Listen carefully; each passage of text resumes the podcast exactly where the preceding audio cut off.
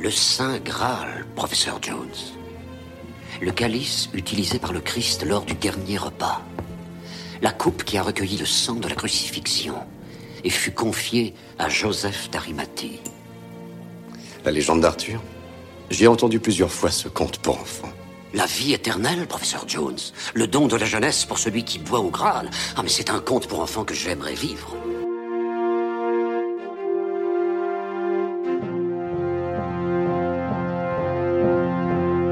Hello there.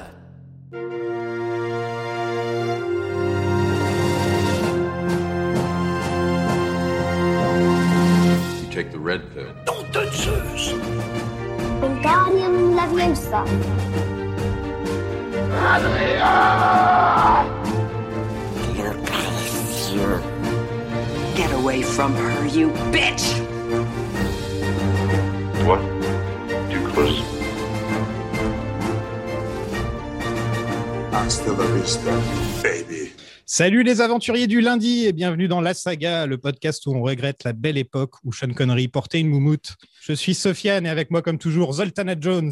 Bonjour à tous. Ça fait trop- plaisir de vous retrouver après cette absence. Zoltana Jones, ça te va bien, je pense. C'est- oui, en fait, c'est étonnant que j'ai mis même- trois films avant d'y penser, ça. quoi, quand même. Parce Ouais, qu'en fait, je, je- je me suis même dit, non, mais attends, il a déjà dû me le dire parce que c'est trop évident. Ouais, non, ça m'est venu que maintenant. là, voilà. Cette semaine, on va vous parler du film favori d'un bon paquet de gens, euh, Indiana Jones et la dernière croisade. Et pour nous accompagner cette semaine, vous la connaissez sûrement pour ses interventions dans Deux heures de perdu, un petit podcast concurrent qui est écouté par personne, ou encore le podcast Comité sur la carrière de Jean-Claude Van Damme. Euh, elle est surtout scénariste et j'ai cru comprendre que son dernier projet se fera du côté de Disney+. Euh, ça, ça a l'air cool. Bienvenue Juliana Grignon. Oui, bonjour. Je suis très contente de vous rejoindre pour parler de ce film. On pose cette question à tous nos invités. Euh, quelle est ta saga préférée? Ah putain, je me suis pas préparée pour cette question, mais en fait, euh, je- j'hésite vraiment entre euh, Retour vers le futur et Indiana Jones. C'est difficile de choisir entre les deux. Ah bon, on a fait les deux. Ça Ouais. tombe bien. Et Et bah, extrémiste pour venir faire le 3 avec vous, car je, n'avais vraiment pas du tout envie d'être là sur le 4. Donc, euh, Ouais, c'était ça. euh, personne ne voulait faire le 4. Ça, ça fut une personne qui veut le défendre. Donc ça va être assez drôle. ouais. eh bien, eh bien, le monde le remercie ou la remercie. C'est vraiment euh, grand de sa part. Et qu'est-ce que la saga Indiana Jones représente pour toi? Ah, excellente question. Elle représente euh, le début de ma cinéphilie, elle représente euh, le partage euh, de soirées ou d'après-midi avec mes parents. Je pense que c'est ça qui m'a initié un petit peu ben, à mon envie aussi peut-être de devenir scénariste. C'est des films qui sont très importants pour moi. Et c'est également ben, ben, la trilogie de mon réalisateur préféré, ce bon vieux Steven. Ouais, c'est vrai que c'est familial hein, comme Indiana Jones. On a tous découvert ça. C'était quoi le dimanche ce soir que ça passait? Je sais plus sur quelle chaîne, mais euh, ça devait être sur France 3 ou ce genre de chaîne. Et euh, c'est vrai qu'à chaque fois, ça passait une fois par an et on avait tendance à se, à se réunir et à regarder ça. quoi. Enfin, je sais pas si pour, pour vous c'était comme ça, mais moi, Moi, c'était c'est- le bon film du mardi de TF1. Mardi, voilà, peut-être, ouais, mardi. Le dimanche, c'est plus les films, euh, les films sérieux. ouais. Ouais. Et enfin, elle nous avait rejoint pour parler de Creed, et vous pouvez la retrouver dans tous les podcasts français en existence. Re-bienvenue, Vesper Merci. Merci pour, euh, pour l'invitation. C'est toujours un plaisir euh, d'être là. Et même question, qu'est-ce que la saga Indiana Jones représente pour toi? Ah, tellement de choses. Euh, bah, je suis une énorme fan d'Indiana Jones. Je pense que je le crie assez sur tous les toits de par mon, mon amour d'Harrison Ford. Donc, forcément, entre Star Wars et Indiana Jones, je suis quand même, je suis quand même pas mal. Donc, euh, oui, beaucoup de, souvenirs, effectivement, euh, familiaux euh, de, qualité. Je suis aussi une grande fan de, de base. de d'aventure, de, de Tomb Raider aussi. Donc moi, tout, ce côté artefact, les nazis, les voyages. Enfin, je suis pas fan de nazis, mais vous avez compris. Mais en tout cas, tout ça, tout ça mélangé, c'est vraiment la, formule parfaite pour me, pour faire rêver. Donc Indiana Jones, ça, ça coche toutes les cases. Ouais, c'est vrai que t'aimes bien Tomb Raider, toi. Faudra qu'on le fasse un jour d'ailleurs. Ah bah. Euh, oui, il y a trois films. Bah oui, il y a trois films. Moi, j'ai pas vu le troisième, mais euh, il y a trois films. ouais. Bah, écoute, il est... moi je l'aime beaucoup. C'est marrant, moi je l'ai vu il y a pas si longtemps, je l'ai vu il y a deux semaines, je l'avais jamais vu et j'ai été agréablement surprise aussi, mais peut-être parce que j'avais joué au jeu avant et que je le trouve assez proche du jeu. Oui, exactement. Oui, c'est ça, ça se tient. Je pense que ça se tient mieux si t'as si as fait le jeu. Ouais, moi j'ai quand même un vrai problème avec euh, ce film. Quand la meilleure séquence c'est euh, une livraison de Deliveroo, Oh, comme vous y allez, Ça comme quand même. suite. euh. Ah Ouais, non, je l'ai pas vu. Ouais. Il, paraît- il a pas été euh. très bien reçu par la critique, hein, si je me trompe pas. Bah franchement, quand on parle d'adaptation de jeux vidéo, ça se tient quand même. euh, ça n'a pas à rougir quoi. On est quand Ouais, même plutôt dans la moyenne haute du panier. Hein. T'as vu Bon, la concurrence en même ça, temps? ouais. Ouais, bah, oui, on est d'accord. J'ai pas dit non plus que c'était Citizen Kane, mais. Non, non, non. Ouais, je comparé à. Resident Evil, en Ouais, termes d'adaptation voilà. de jeux vidéo, on est un peu au-dessus. On est, au- on est quand même bien au-dessus. Et Super Mario, faut pas oublier Super Mario. hein, je veux dire. Ah bah on pourrait en citer euh, tellement toute la filmographie du UV Ball. Il y a de quoi faire. quoi. Donc l'ami Georges, euh, il avait toujours prévu de faire une trilogie hein, depuis le début, euh, et que ça s'arrête au 3. hein. C'est pour ça qu'il y a le mot la dernière dans le titre, hein, euh, comme ça c'est fait. Et Spielberg, lui, il voulait le faire, il voulait pas, il n'était pas très chaud pour le faire. Il en avait un peu marre de faire des suites, et il a accepté de le faire à une condition que le film ressemble plutôt au premier qu'au deuxième, parce que Spielberg a dé- déteste le premier, le deuxième. À chaque fois que je vois des Ouais, il, trucs, sur- il voulait même se racheter du, du deuxième. voilà, il voulait, il voulait euh, se racheter de sa connerie qu'il avait fait en faisant le deuxième. Vous l'aimez vous le Bah, deuxième après, il déteste le deuxième, mais bon, c'est quand même là qu'il a rencontré sa femme, donc je pense que. Non, mais en vrai, euh, vrai. je suis pas sûre qu'il le déteste au point. euh, À l'époque, il le dire détestait. Je pense qu'il n'en était pas complètement satisfait, mais c'est aussi le retour public qui a complètement questionné, euh, enfin, en tout cas, la direction qu'ils allaient prendre sur, euh, sur ce troisième volet. Enfin, quand on regarde les, remaniements de, de scénarios qu'il y a eu, ils ont mis Ah oui. beaucoup de temps à s'arrêter sur une, euh, sur une version qui leur convenait et qui convenait à, à Steven en particulier. On a eu. On a eu, euh, eu d'abord, ça devait se passer en Écosse et en Afrique avec une histoire de fontaine de jouvence, de roi singe. Enfin bon, il y a eu beaucoup, beaucoup de remaniements. Chris Columbus est passé par là. Euh, ça n'a pas matché. Et finalement, c'est Spielberg qui a dit, bah, en fait, moi, ça m'intéresse de le faire si tant est que je puisse parler peut-être d'une relation père-fils au hasard, puisque c'est une thématique qui, au hasard, euh, m'intéresse. Donc avec un gros, bah, une grosse dimension parallèle à, sa vie, ce qu'il vivait avec son père. euh, Enfin, c'est très personnel. Et en tout cas, euh, ce qui est intéressant, c'est qu'ils s'arrêtent sur ce scénario euh, quand ils sont satisfaits. Il n'y a pas de départ en tournage avant euh, parce que euh, parce qu'ils veulent justement pas euh, pas se prendre une, une, une trempe au box-office ou, euh, ou même aux critiques euh, par rapport aux deux. Et entre les deux films, il a réalisé trois films qui sont pas forcément les plus top euh, de sa, de sa carrière, puisqu'il a fait euh, La couleur pourpre, L'Empire du Soleil et attention. Always. Qui- Attention, qui sont, calmez-vous. qui sont pas le, le- bon, qui sont pas le haut du, du, du Pas les panier. plus gros succès. Bah, Voilà, c'est pas les plus Pas gros les plus gros succès, succès, voilà. ouais, parce qu'attention, l'Empire du Soleil, c'est un Ah, chef L'Empire du Soleil est un très bon film, mais euh, mais en tout cas, il est pas dans il est pas dans sa plus grande période. euh, Non, tu sentais qu'il avait besoin de retrouver, blockbuster. euh, Vous voyez, il est pas ouais. dans cette dans cet état d'esprit. Il est plus dans des dans des films intimistes un peu. Il le- avait besoin de retrouver un peu le goût du succès, je pense. Voilà. Et pour faire ce film, il a abandonné la réal de Big et de Rain Man. Ouais bah, il a bien fait parce que c'est pas des films. euh, Parce Ouais, que comparé à celui-là, c'est pas bien. Ouais, ouais, ouais. voilà. Mais attendez, Ah, mais Rain c'est un bon film quand même. euh, Ouais, Oui, mais c'est bon. un film d'enfance, mais franchement, Ouais, réalisé ouais. par Spielberg, moi, je, je veux bien payer pour voir euh, la version euh, réalisée par Spielberg de Big. hein. Je pense Ah, que Big, ça ouais, mais mal, hein. c'est sympa, Bien mais bon, c'est pas Ah, Indiana Big, Jones. la, c'est Ah, c'est pas Indiana la Jones. scène où il couche avec une adulte, euh, c'est ça a bien ça a très bien vieilli Big. Et Georges, de son côté, donc euh, Georges Lucas, il avait euh, produit Howard le Canard, euh, Labyrinthe et Willow. Donc c'était c'était pas toujours des hits, on va le dire, lui aussi. Il n'était pas non plus dans sa meilleure, sur- surtout Howard le Canard qui a fait un mythe total.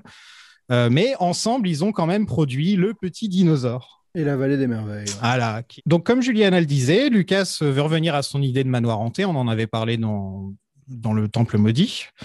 Euh, et c'est la scénariste d'À la poursuite du diamant vert qui écrit un script là-dessus. Donc, sauf que Spielberg est pas chaud parce que à cause de Poltergeist, euh, comme on l'avait dit dans l'épisode précédent, Et aussi Et parce que ça va ressembler aux deux, quoi. Ouais. voilà. Et en ouais, c'est vrai que c'est dans un seul endroit et c'est euh, avec des esprits et des trucs comme ça. Donc, euh, donc ça lui plaît pas trop. Mais Lucas propose d'utiliser le début du script qui tournait autour du Graal en fait, et d'en faire un film, d'utiliser l'idée du Graal pour en faire un film. Sauf que Spielberg est pas chaud non plus parce qu'il trouve ça trop ésotérique. Euh, et donc, euh, et donc Pardon, je ris parce qu'après je pense à Indiana Jones 4 et du coup Oui. euh, je me dis ah, Ah, il était encore Ah bah, moins chaud sur le euh, 4. Il était encore bon moins chaud sur le 4. Je sais pas comment ils ont réussi à le convaincre, mais on, on ça, ce L'argent. sera Souvent, ça, l'argent, ça L'amitié. marche. l'amitié, c'est ça. je sais pas s'il en a vraiment besoin de l'argent. C'est Ah non, ça je crois, qui que est c'est vraiment intéressant. la- je crois que c'est vraiment l'amitié. hein. Je crois que c'est vraiment. euh. Mm. Écoute, Le kiff. J'ai besoin de toi, quoi. T'es mon pote. Sors-moi de là, quoi. Et en 84, Lucas présente une idée de 8 pages appelée Indiana Jones and the Monkey King. Euh, et donc, ça commence, comme tu disais, en Écosse, euh, où il aurait eu affaire à un fantôme, et avant de trouver la fontaine de Jouvence en Afrique. Euh, donc, un film qui n'a rien à voir avec le film qu'on a eu euh, au final. quoi. Non, Je crois ça avait qu'ils étaient assez, euh, je crois qu'ils étaient assez gênés aussi par la représentation, euh, de, Des indigènes, cas, ouais, des des- Oui, c'est ça en ouais. fait. C'est pour ça qu'ils ont refusé le parce que Chris Columbus donc est engagé. Euh, lui, il a écrit donc les Goonies et Gremlins pour Spielberg, donc euh, c'est quand même un habitué de la maison.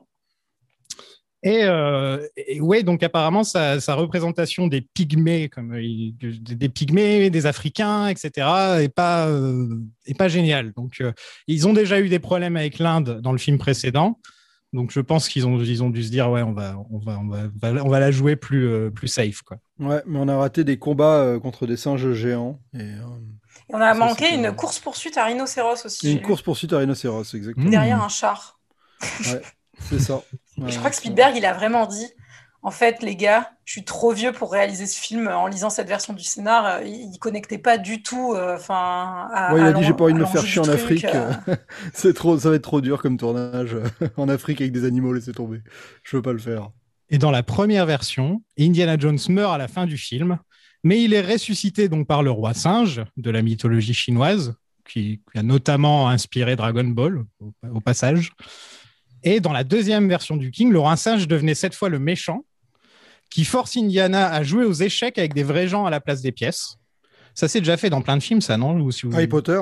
Ah, voilà, c'est Ouais. des pièces magiques, mais c'est pas des vrais gens. Non, mais vrai. ouais, ouais. Mais ils doivent quand même incarner une. euh, ils doivent remplacer des pièces quand même. Ouais, oui, voilà. c'est vrai, c'est vrai. Ça avait l'air bien nanar quand même. Hein. Pardon, le peu, ça avait Ouais, l'air bien là, comme nanar. ça, ça a l'air un peu rincé, quoi. Et donc Steven propose euh, une idée toute simple. Et si le film tournait autour de la relation entre Indiana et son père, Lucas, lui, de à son tour est dubitatif. J'ai l'impression qu'à chaque fois qu'ils bossaient ensemble, c'était il y en a un qui a une idée, l'autre qui dit ouais non je suis pas chaud, l'autre qui arrive de- qui arrive à le convaincre et ils y vont quand même. Et euh, Ouais. il dit, il dit Mais euh, ils, sont copains hein, quand même. hein. Ah ils oui, se oui, défendent sûr, ouais. beaucoup l'un l'autre. Enfin, là, il- là, il est pas chaud Spielberg, mais heureusement que quelques années auparavant, Lucas s'est quand même battu corps et âme pour le faire accepter en tant que, Ah oui, en oui, tant oui, que réal, quoi. oui non ce que je veux dire c'est que c'est dans leur euh, dans leur travail créatif Ouais, ouais. où j'ai l'impression qu'ils se rebalancent pas mal la balle jusqu'à ce qu'au final ils trouvent l'idée qui où ils sont tous les deux d'accord en fait. Ouais, Et là- j'ai- et- Bon, Et à partenariat, chaque fois, ça. ça tombe sur des bons trucs. hein. J'avais, j'avais regardé, euh, vous en avez peut-être déjà parlé dans les, dans les autres émissions, mais il y a un documentaire qui est sorti sur Arte il y a pas longtemps sur Indiana Jones. Euh, qui s'appelle À la recherche de euh, de l'âge d'or perdu. Et en fait, justement, il- Spielberg, dans une, dans une vieille interview, euh, racontait qu'il s'était enfermé pour, à l'époque du premier hein, dans, une même, dans une pièce pour un peu retravailler tout ça et qui disait à chaque fois qu'il y avait une bonne idée, de, chacun disait que c'était c'était la sienne en fait et que la mauvaise idée euh, incombait, euh, incombait à l'autre. J'aimais bien cette, cette espèce de relation entre les deux. de, Bah, de toute façon, ils Enfin, euh, enfin, je veux dire, Spielberg, il quasiment sur une blague où, pour lui remonter le moral, il s'est quand même retrouvé avec des pourcentages des jouets Star Wars, quoi. Donc euh, Ce qui est quand même un beau pari. hein. voilà, je veux dire, Oui, à partir de là, tu, tu- Toujours. euh, je veux dire, toujours l'amitié se passe bien, quoi. Quand, quand ton pote te rend millionnaire euh, juste parce que il, il voulait te réconforter après une rupture, pense qu'il alors a la carte blanche quoi Lucas, il peut lui faire n'importe quoi maintenant c'est bon. Ah, il lui a fait une Dungeons 4. Quoi. Et alors, effectivement, ce documentaire, donc, qui est, qui est vraiment génial, dont tu parles sur Arte de Clélia Cohen et Antoine Coursat, il y a, je, vous, enfin, je vous conseille vraiment, vraiment de le regarder si vous ne l'avez pas vu. Et surtout, en plus de ça, pour compléter, si vous êtes fan de Spielberg ou que vous aimez bien, il y a aussi un documentaire qui avait, fait, qui avait été fait par HBO euh, il y a, en 2018, je crois, Ouais. qui dure 2h20, qui est dispo sur OCS. Et franchement, c'est génial. Enfin, moi, je, me suis plongée dedans alors que je connaissais quand même déjà pas mal de choses. Et, euh, et c'est hyper touchant. Il y a Scorsese qui parle de lui sur les débuts. Sur, euh, moi, j'avais toujours cru que Spielberg avait fait une école de cinéma. En fait, je sais pas pourquoi, j'avais cette idée qu'ils s'étaient rencontrés tous avec sa bande de potes euh, genre Coppola, De Palma, Lucas. euh, Bah c'est non, c'est Lucas qui a fait l'université, mais pas C'est. Lucas, ouais. mais ouais, Lucas mais je savais il pas, a- enfin, je sais pas pourquoi j'ai toujours pensé ça et, euh, et ce documentaire est vraiment génial sur les débuts. Enfin, il y a, Ouais, il y ouais. a- il y a des trucs de ouf en fait. Ah, ok, je l'ai raté celui-là. Ah, il est vachement bien, ouais. Ah, je l'ai en, je l'ai, euh, de- j'ai une, une VHS américaine si tu veux. Oh. Attends, je vais ressortir mon lecteur de cassette. donc Lucas est dubitatif vis-à-vis de l'idée euh, père-fils et il pense que son idée du Graal est meilleure. Donc euh, Spielberg, il propose que la quête du Graal soit en fait une métaphore sur la relation père-fils. Et là, tout le monde est content et voilà quoi. Ils ont trouvé l'idée, ils ont, ils ont pris leurs deux idées, ils les ont mis ensemble et, et ça marche quoi. Exactement comme pour le premier. Ouais. Euh, Spielberg engage Menno Meyjes. Meyjes bah. Spielberg engage, très difficile à dire, un scénariste hollandais avec qui il avait déjà travaillé sur La couleur pourpre et l'Empire du Soleil.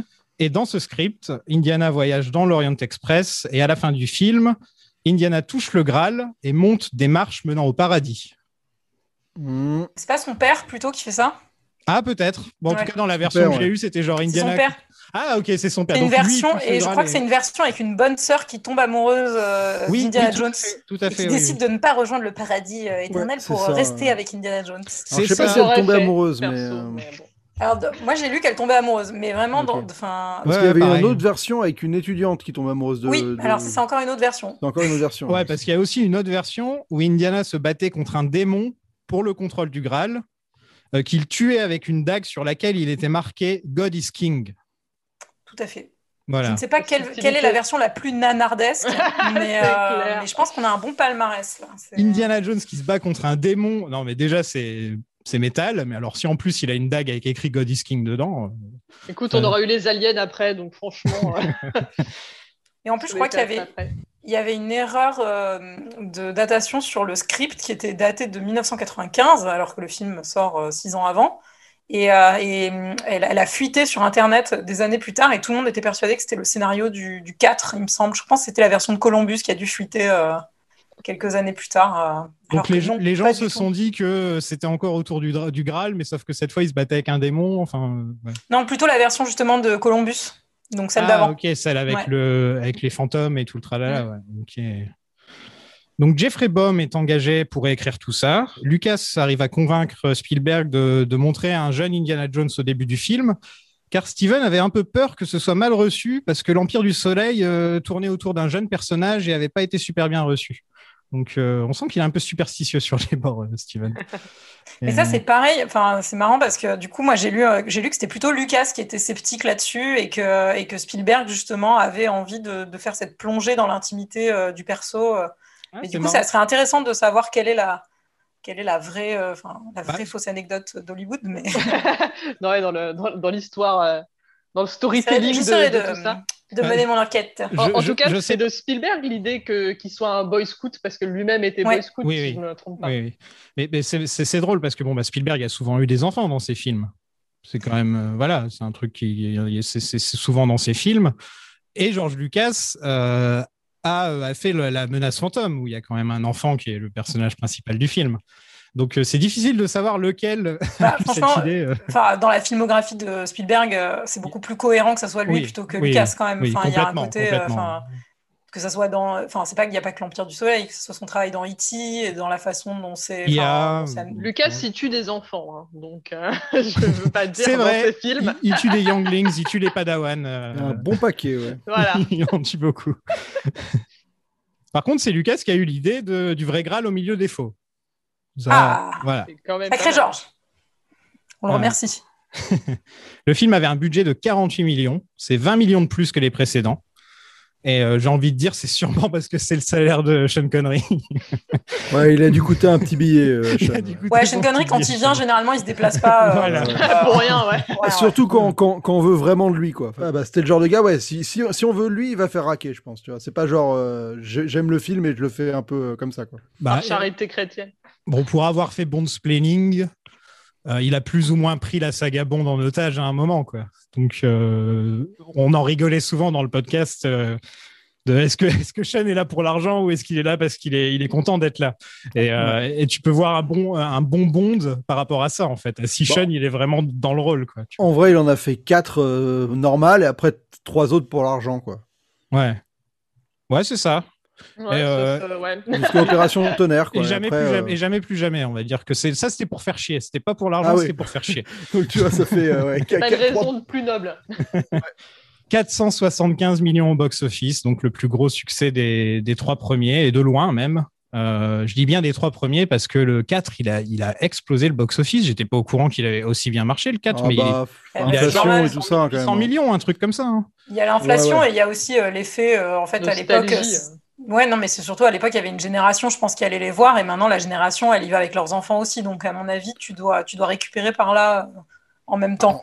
En vrai, c'était que- le film le plus attendu de la décennie, hein, presque. hein. Enfin, je veux dire, euh, enfin, c'était. Moi, je me rappelle, c'était énorme la sortie. J'étais aux États-Unis à l'époque. euh, C'était un truc de fou, hein, la sortie Putain. du 4. Moi, je l'avais vu au Grand Rex euh, en avant-première, et il y avait un mec qui avait joué le thème d'Indiana Jones à la trompette Ah euh, ouais. dans la salle. J'étais vraiment mais au taquet. Et je pense que c'est une des plus grosses déceptions que, de ciné que j'ai jamais eues. Ah, moi, sortie, j'ai fait. Ah C'était Ouais, presque pire, mais jamais rien ne sera pire que Jurassic World que quand je suis sortie de cette séance. Ah, je l'ai vu à New York, Ouais. Jurassic World, et je me suis senti vomir. vide. J'avais envie de vomir. Euh, perso, moi, j'avais pendant j'ai vu le film dans mon petit cinéma de quartier parce que je n'habitais pas encore euh, à la ville à cette époque. Et le son s'est coupé à la moitié du film. Et je pense que c'était un signe, tu vois. Il y a eu un signe extérieur qui a voulu me, me sauver d'Indiana Jones 4. Donc je crois qu'on n'a pas eu de son pendant bien 5 minutes. Et ils ont dû couper et relancer. Et ce qui est bien, à mon avis, qu'avec Indiana Jones 4, c'est que si t'as pas de son pendant 5 minutes, tu comprends quand même assez Ouais, facilement ce qui se passe. C'est clair, c'est clair. Mais au secours, tu vois, je me suis dit, et quand le film s'est terminé, parce que jusque-là, tu t'es en- encore t'es déçu, mais t'es encore prêt à accepter des trucs. Et après, il y a, y des points, d'autres points de non-retour qui arrivent après. Mais Enfin, ouais. moi, à choisir, je préfère ne pas avoir d'image que pas avoir de son hein, sur ce film. hein, parce que c'est tellement laid. Il est, il est laid, ouais. ouais. Garde-en pour euh, la semaine prochaine, Zoltan. Tiens, bah, si, t'aimes, si tu adores Ju- Jurassic World, euh, euh, tu pourras, tu pourras être invité pour l'épisode sur Jurassic World. Je conchis Jurassic World, vraiment. Justement, moi aussi, donc euh, ça pourrait être marrant. Le film est le deuxième plus gros succès de l'année euh, parce qu'il y a eu un petit film qui s'appelait Batman de Tim Burton qui est sorti cette année-là, donc un peu difficile à battre. Ouais, Une belle Euh, année, en tout cas, 89. Une belle année, ouais, plutôt Ouais. sympa. Ouais. Alarme Fatale 2 aussi. euh, il y en a, il y en a un paquet, hein, des Il y gros a beaucoup films de année, suites, hein. Beaucoup de Ouais. suites euh, cette année-là. Enfin, on dit ça, mais beaucoup de suites depuis, quoi. Enfin, Oui, Mais vous, ça vous arrange, de toute façon, quand il y a des suites. C'est Oui, le concept de oui. votre podcast. Donc, Ouais, euh, ouais, mais des mal. sagas, il y en a déjà tellement que s'ils arrêtent d'en faire, ça me dérangerait pas, tu vois. S'ils me disent là, on arrête de faire des sagas, c'est fini, je fais ah, c'est bien, c'est bien, on peut rattraper tout notre retard. Et du coup, j'espère qu'on viendra pour qu'on reviendra pour Indiana Jones 5 parce que ça nous aura ça nous aura plu, même si ça sera ce sera plus Ah, les mêmes personnes euh, exactement. euh, Peut-être que ça sera bien, je ne sais pas. Ouais, Ouais. j'ai très, j'ai très peur. hein. Moi je, aussi. préfère ne pas, y- je préfère ne pas y croire et Ouais, me, laisser, me laisser surprendre. Mais là, pour l'instant. Ah, ils ont euh, lancé le casting et tout le tralala, le truc est lancé. hein, donc, Mais en plus, il y, euh, a du- il y a que du beau monde, franchement. Tu fais ce que enfin, j'ai fait pour Jurassic World 2, figure-toi, où en fait j'avais tellement détesté le 1 que finalement Jurassic World 2 c'est bah, pas si mal, j'ai fait exactement si la même chose. j'ai, dit... exactement la même chose et tout le monde m'a regardé, genre j'étais bizarre. Je disais, franchement, j'ai tellement détesté exactement la même chose. Ah, j'ai quand même préféré, j'ai quand même préféré le 1 parce qu'au moins il y a eu le, il y avait le kiff de voir le parc tel qu'il aurait dû être, Avec la musique. qu'il n'y a pas dans le 2 quoi. Ouais. Tu vois. Ouais, Ah ouais, avec moi je moi le musique, 1 euh, il est, il est trop McDo le 1 pour moi il, Ah oui. trop mais le, moi ce que j'aime vraiment dans le 2 pour le coup c'est bien parce qu'on fait un podcast sur Indiana Jones mais on en Non, mais Jurassic c'est comme ça la saga, on parle de toutes les sagas. mais moi ce que j'aime vraiment dans le 2 c'est euh, toute la scène dans le- l'espèce de muséum naturel en fait je trouve que Ouais, ouais. Dans le 1, il y a, a aucun. au- Enfin, j'ai jamais peur dans le Jurassic World 1. J'ai jamais de, de tension. euh, Enfin, les personnages sont. Vraiment, je m'attache pas du tout à eux. J'ai un vrai problème avec ça. Autant dans le 2, je trouve qu'il y a un effort de mise en scène parce que ben, derrière, je pense Ouais. que le réal a aussi plus d'identité que Colin Trevorrow. Ouais, la scène avec le drôle de raptor qui vient dans la chambre de la petite, par Ouais, exemple, elle est mieux filmée pas que le hein. film Ah, précédent ouais, en C'est entier. pas mal quoi, du tout. hein. ouais. Même la scène de fin sur le toit et tout, euh, il y, a- il y a quand même une tentative de quelque chose. Bah, il y a une mise en scène, mais un scénario de merde. quoi. Le, le plan avec Ça, le brachiosaure dans la fumée, dans les flammes et tout, il est aussi très beau, tu vois. Il y, a, il y a quand même, il m'a plus marqué que Jurassic World qui m'a laissé complètement vide, genre. euh, Euh, non, mais c'est le 2, c'est troublant. C'est vraiment, tu te rends compte comment un réal peut apporter un film, mais que si le scénario est vraiment nul, bah bon, tu restes quand même sur un scénario de merde. Bon, parlons d'un film qui est plus sympa quand même, euh, puisque je propose qu'on passe au film. Oui. Ah.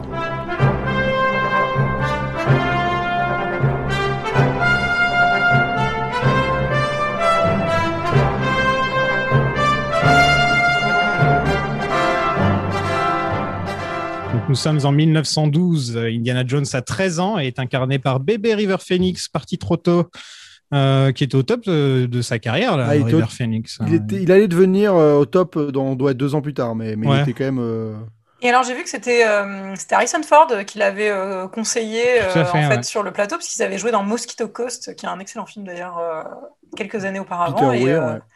et c'est comme ça qu'il s'est retrouvé là. Moi j'avoue quand j'étais ado j'étais amoureuse bah, d'Indiana Jones euh, jeune. J'étais vraiment euh, c'était mon crush quoi. Bon après bien sûr je suis devenue amoureuse d'Indiana Jones euh, vieux Pas comme toi je pense j'espère. Hein, mais- oui, bah, ça. Mais j'ai toujours préféré les vieux, même petits, donc c'est Ah. bizarre, mais ouais. Je sais- je sais pas si on aurait eu un aussi grand DiCaprio si, euh, si River Phoenix était resté en vie. Je laisse ça comme ça. Parce Ah que ouais, c'est- ouais. c'était lui le beau gosse euh, de son époque. Et ensuite, c'est devenu DiCaprio avec Titanic. Mais, euh, Ouais, c'est vrai qu'en plus, ils se ressemblent un peu. Dans ils se le- ressemblent, Ouais, ouais, les cheveux et tout. Bon, il y a eu Brad Pitt entre les deux. J'oublie Brad. Ouais, mais Brad Pitt, c'est vrai qu'il a, Pauvre il a Brad. pas vraiment fait les mêmes rôles. euh, non, enfin, du tout. ouais, non. C'est pas le sage. voilà. Non. Donc, euh, il est Boy Scout et observe une sorte d'Indiana Jones du pauvre, euh, qui j'aime bien d'ailleurs ça, cette idée d'avoir une sorte de. D'ailleurs, il a aussi une, il a aussi une cicatrice. Mais par contre, il faut parler du truc que c'est un peu l'instant euh, solo du film. On en a déjà parlé. L'explication de la cicatrice. Mais après, non, mais c'est que la cicatrice, le chapeau, le fouet. euh, ah bah oui, oui. Mais ap- après, c'est marrant parce que, Vesper, tu parlais du documentaire Arte, bah, j'en reparle parce que c'est très très bien fait. Euh, Enfin, je vais pas spoiler euh, si vous voulez voir le documentaire, mais il y a, il y a les références qui ont été prises et, et le costume a été pris déjà à, un autre, enfin, à une autre œuvre. Donc, euh, donc c'est pas. Enfin, c'est aussi Le- une manière de dire. Bah, on n'a pas inventé les choses non plus avec Indiana Jones. Et, euh, oui, on est héritier bah, d'un certain genre, d'une certaine façon de faire des films, d'une certaine, de certains personnages. Et je trouve que c'est assez. euh, Enfin, elle est magique de toute façon cette, euh, cette première partie Oui, de film voilà, c'est ça, euh, je suis d'accord. C'est c'est jouissif, quoi. Il y a un côté euh, totalement. euh, où tu te retrouves quand même dans un putain de train, pardon, mais c'est hyper compliqué à tourner en plus. Enfin, c'est c'est très très très très chaud. Ah, vaut mieux les trains que les bateaux. hein. Et ils sont là, les rhinocéros. Ils ont quand même réussi à les mettre dans, les- dans le film. hein, voilà. Et, euh, et d'ailleurs, j'ai vu que le, le nom de, du wagon euh, du magicien était le nom de Frank Marshall quand il, il lui-même il faisait des petits spectacles de magie. Ça m'a fait rire. Et euh, pendant un temps, il était évoqué que le- l'aventurier du début, là, j'ai oublié son nom, euh, c'était en Il fait le de père nom. de Marion. Oui, il s'appelle Fedora. Enfin, dans Ouais, le... Fedora. Ouais. il s'a- Non, non, Fedora, c'est le. Non, non, il y a l'autre qui a Panama Hat, il y a le chapeau Attends. Panama, c'est le chapeau blanc. C'est Ouais, l'autre avec son ça. chapeau blanc. c'est Fedora. Fedora. bah, que Fedora, à la base, il pensait que ce serait le père de Marion. Mais finalement, ils sont pas allés au bout. Mais je pense qu'il faut, qu'il faut arrêter euh, de croiser les choses comme ça. Ça, se passe bah, très bien quand c'est pas le cas. Ça, c'est George Lucas. Ça, ça, Lucas. Non, mais ça parasitait le- la relation père-fils de... enfin, du film, quoi. Donc, ils l'ont pas fait. Mais, mais c'est vrai que ce perso, t'as quand même... ils ont quand même eu envie de le foutre à chaque fois. Et ils ont jamais réussi à le recaler, quoi. Je disais que c'était l'instant solo, mais ouais, comme tu disais, Juliana, c'est euh, c'est plus logique dans ce film-là que dans Solo, où c'est vraiment on t'explique tout juste pour faire des clins d'œil à la caméra toutes les deux secondes. Là, oui, c'est des clins d'œil à la caméra, mais c'est bienveillant et euh, et ouais, comme tu le dis, c'est euh, bon, c'est pas le meilleur la meilleure intro d'Indiana Jones parce que je trouve que celle du premier reste toujours au-dessus. Mais euh, mais ça, se passe bien.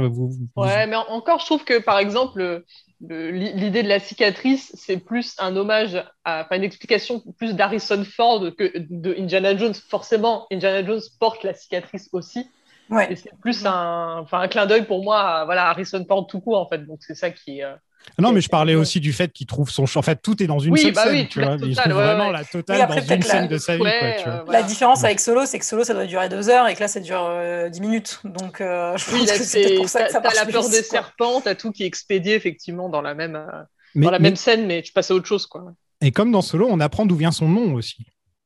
C'est On, l'avait pas demandé hein, dans Solo. ouais, tu mais vois. c'est- je crois qu'on a la réponse qu'à la fin. Hein. Ouais, ouais, c'est à la toute fin, dernière ouais.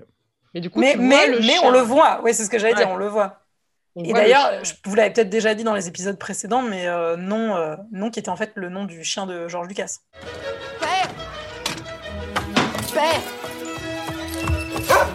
Père Dehors. C'est important Alors attends, compte jusqu'à 20. Non, écoutez-moi, Junior. Père 1, 2, 3, 4. En grec. Ena, On se retrouve en 1938. euh, Indy est sur un bateau euh, pour euh, enfin récupérer sa croix de Coron- Coronado. Euh, J'ai regardé, c'est pas un truc qui existe. hein. D'habitude, les, les objets qu'on voit dans le film existent euh, un peu, ou en tout cas dans la mythologie ou un truc comme ça. Mais là, c'est juste un truc inventé pour le film. Et sa place est dans un musée. Ça, c'est important de le souligner. Voilà, et ça m'a étonné. Je me suis dit, c'est que maintenant qu'il dit cette phrase, en fait. Ouais, j'ai fait pareil que toi. Je me suis dit, c'est, il, l'avait jamais dit. bah non, ouais, c'est marrant. Il le dit deux, trois fois en plus dans ce film-là. Ben, en fait, on euh, a la préparation paiement. De, au début, il dit quand il est tout jeune, sa place Voilà. est dans un musée. Et là, on a la, su- la super, le retour, quoi. Sa place est dans un musée avec le même mec en plus qu'il a récupéré il y a des années et qui lui dit bah la tienne aussi. Moi, j'aime bien ça parce qu'on arrive au troisième volet et je trouve que c'est vraiment ils ont conscience que ça y est, le héros commence lui aussi à ben, on a l'habitude de le voir. euh, il n'est pas aussi vieillissant que dans le 4, mais il commence quand même à être euh, enfin ben, plus âgé quoi. Et, euh, et voilà. Non, c'est- ouais, c'est vrai qu'il il est moins. euh, et puis aussi, il est moins. euh, il- Surtout dans le 2 où il est toujours euh, torse nu, machin. Enfin, tu vois, c'est du grand Harrison dans les deux premiers. Mm. Ah bah, Là, mais je crois il est qu'il a. toujours euh, habillé euh, un peu plus en mode daron. euh, Enfin, il Ça lui beaucoup- va bien, hein. mais je crois Ah qu'il a déjà, oui. dans le 3, il a déjà genre euh, 46 ans. Ouais, c'est ça le Euh, truc. voilà. Mine de rien. ça, voilà. Ça- Et il y a aussi une super réplique, moi, que j'adore, que lui donne. Bah, du coup, c'est, ça doit être Fedora qui lui dit, euh, enfin, le monsieur au chapeau, qui lui donne son chapeau. Au moment, quand il est jeune, au moment où il lui donne, il lui dit, euh, en gros, en, en français, c'est euh, c'est pas parce que tu as perdu aujourd'hui qu'il faut, euh, qu'il faut que tu prennes goût, il faut que tu t'y habitues. Et je trouve que c'est enfin, c'est fondateur aussi du personnage, de, de l'absence du père d'un côté qui est dans l'autre pièce mais qui regarde même pas ce qui se passe. de ce côté, tu vas te faire tout seul, tu vas ce que lui redira Sean Connery après, quoi. Enfin, je t'ai laissé, je t'ai laissé tout seul, mais mais c'est ça qui t'a donné confiance en toi et qui a fait de toi l'homme que tu es aujourd'hui. Enfin, c'est assez touchant. De toute façon, je trouve que c'est assez fin la façon dont c'est dont c'est tricoté euh, autour du personnage, euh, parce qu'on n'a pas eu trop d'infos hein, quand même dans les précédents. Du Euh, tout, à part son histoire avec Marion, euh, dont on pouvait se passer parce qu'elle avait l'air d'être très jeune, mais sinon, euh, on sait rien de lui. Quoi. On sait juste que c'est le pire prof du monde. Bah, en tout cas, ouais, le, le cours, t'as l'impression qu'il le commence, alors que la, la, la cloche, elle sonne genre deux secondes plus tard, tu sais. Genre, il a juste écrit fact. Mais C'est même pas que ça, c'est qu'il est absent tout le temps en fait. Tu vois, ils sont en train d'attendre leurs notes, ils sont en train d'attendre pour continuer leur année scolaire, et lui, il est à part par l'autre la bout du monde. fenêtre. Il est à l'autre bout du monde, il en a rien à foutre. Et ça, moi, j'aime bien dans les films quand, tu sais, quand il y a des gros problèmes dans les films quand ils écrivent des scènes de dîner ou de, de cours. C'est de réussir à justifier la temporalité du truc, tu vois. Ouais. Genre, euh, c'est comme si, genre, au dîner, ils sont au dessert et d'un coup, ils parlent de trucs euh, qu'ils devaient parler depuis le début, tu sais. Là, c'est pareil, le mec, il finit son cours, mais en fait, t'as rien dit dans ton cours, mon gars. C'est souvent comme ça dans les cours en plus, où ils sont en Ah moitié, au milieu de phrase et ah, c'est fini et tout le monde se lève. Enfin, ça a l'air d'être très américain comme délire. Nous, on en a beaucoup parlé pour Harry Potter dans deux heures de perdu, où en fait, euh, c'est vraiment une école où on n'apprend pas du tout euh, quoi que ce C'est soit. Enfin, c'est pas possible. souviens, que- c'est vrai quoi. Maintenant que tu le dis, ouais. Ah, Harry Potter, ça va être un gros morceau, ça. Oh, putain, ouais. Ouais. Euh, beaucoup, hein, parce qu'il y a 11 films en tout, euh, avec le prochain qui sortira, là, ça... Non, on va faire l'autre à part. On va faire deux Ah, sagas. On va pas. Non, non, on n'est pas. Non, faut pas abuser non plus quand même. Ah ouais, parce que là, c'est... Surtout que les, surtout que la- les, comment ça s'appelle les animaux fantastiques là euh, Non, c'est en plus c'est très mauvais ça. Donc euh, j'en ai vu qu'un. Et t'as vu le meilleur des deux, en plus. Oh oui, oh oui. C'est la seconde fois que je dois venir vous reprendre ma propriété. Sa place, c'est dans un musée. La tienne aussi. Jetez-le par-dessus bord. Donc il rencontre Donovan euh, qui lui présente une pierre parlant du Graal. Euh, Donovan qui est incarné par Julian Glover, surtout connu pour Rien que pour vos yeux et l'Empire contre-attaque, donc euh, un ami des sagas. Il y a un bon spirit James Bond dans ce. Ah ouais, il y a une James Bond girl, euh, il y a un James Ouais. Ah Bond. complètement. ouais. euh, Ouais, il y, a- il y a un méchant de James Bond. Ouais, non, il y a Ouais, et puis la- la- Doody aussi qui avait joué euh, dans un Bond. Qui avait Ouais. joué euh, comment Jenny Flex. Jenny Flex dans Putain, euh, dangereusement Jenny votre Flex. Jenny, Jenny Flex. Trop envie Ouais, de envie de me renommer. Jenny Flex pour mes qui avait, rendez-vous euh, professionnels. Au secours. euh, qui avait quitté le, le tour promo parce qu'elle se faisait trop tripoter par les, les spectateurs. euh. Putain, quelle angoisse. Quelle Et donc, horreur. euh, et donc elle a quitté la- le tour promo euh, en plein milieu parce qu'elle trouvait ça honteux la manière dont elle était. Ah putain, c'est. Quelle horreur, la pauvre. Donc, euh, c'était le rêve du père de d'Indy, le Graal, euh, et il a disparu à Venise en, en le cherchant. Et c'est une scène d'exposition qui, comme tu le disais, est très bondienne. Ça me fait penser à M qui présente sa mission à 007, en fait. Euh, Ouais, c'est très très bondien, hein, franchement. ouais, ouais. Sauf que spoiler alerte, M n'a jamais fini comme Donovan. Non. non. Non, Mais mais je enfin, sais pas si c'est, je sais pas si c'est fait exprès, mais Donovan, il est habillé comme euh, le, presque comme le méchant dans la scène précédente. Enfin, il y a un truc où euh, quand tu compares, ils ont la, la même petite fleur sur leur costume et tout, et tu fais, hmm, Ah, il met des petits indices visuels. Quoi. Serait-ce un méchant, peut-être Je sais pas. Cette Hmm. personne bah, qui a l'air d'être trop riche pour être gentille vraiment Il dit depuis, dès le début, il dit ne faites confiance à personne. Et donc, du coup, il se dédouane de ça euh, dès le début. Donc, euh, franchement. Ça, c'est la phrase de il a méchant. prévenu, quoi. hein. Ouais. La Non, mais phrase de- bah, Je ouais, vous l'avais dit, monsieur Bond. Vous trompez de Jones, monsieur Donovan. Vous devriez vous adresser à mon père. Nous l'avons déjà fait. Votre père est l'homme qui a disparu. à Venise, l'assistante de, de John Senior, Elsa Schneider, euh, en parlant de elle est méchante ou elle est pas méchante, étant donné qu'elle a un accent allemand, on peut penser que oui, elle est un peu méchante. hein. Euh, Ouais, après, ils, en... ils, mentionnent pas trop les nazis euh, jusqu'à ce qu'on les découvre. bah, c'est vrai, ouais. C'est-à-dire que Elle ah, est très belle, donc tu peux que te dire qu'elle est sympa, tu vois. Ouais.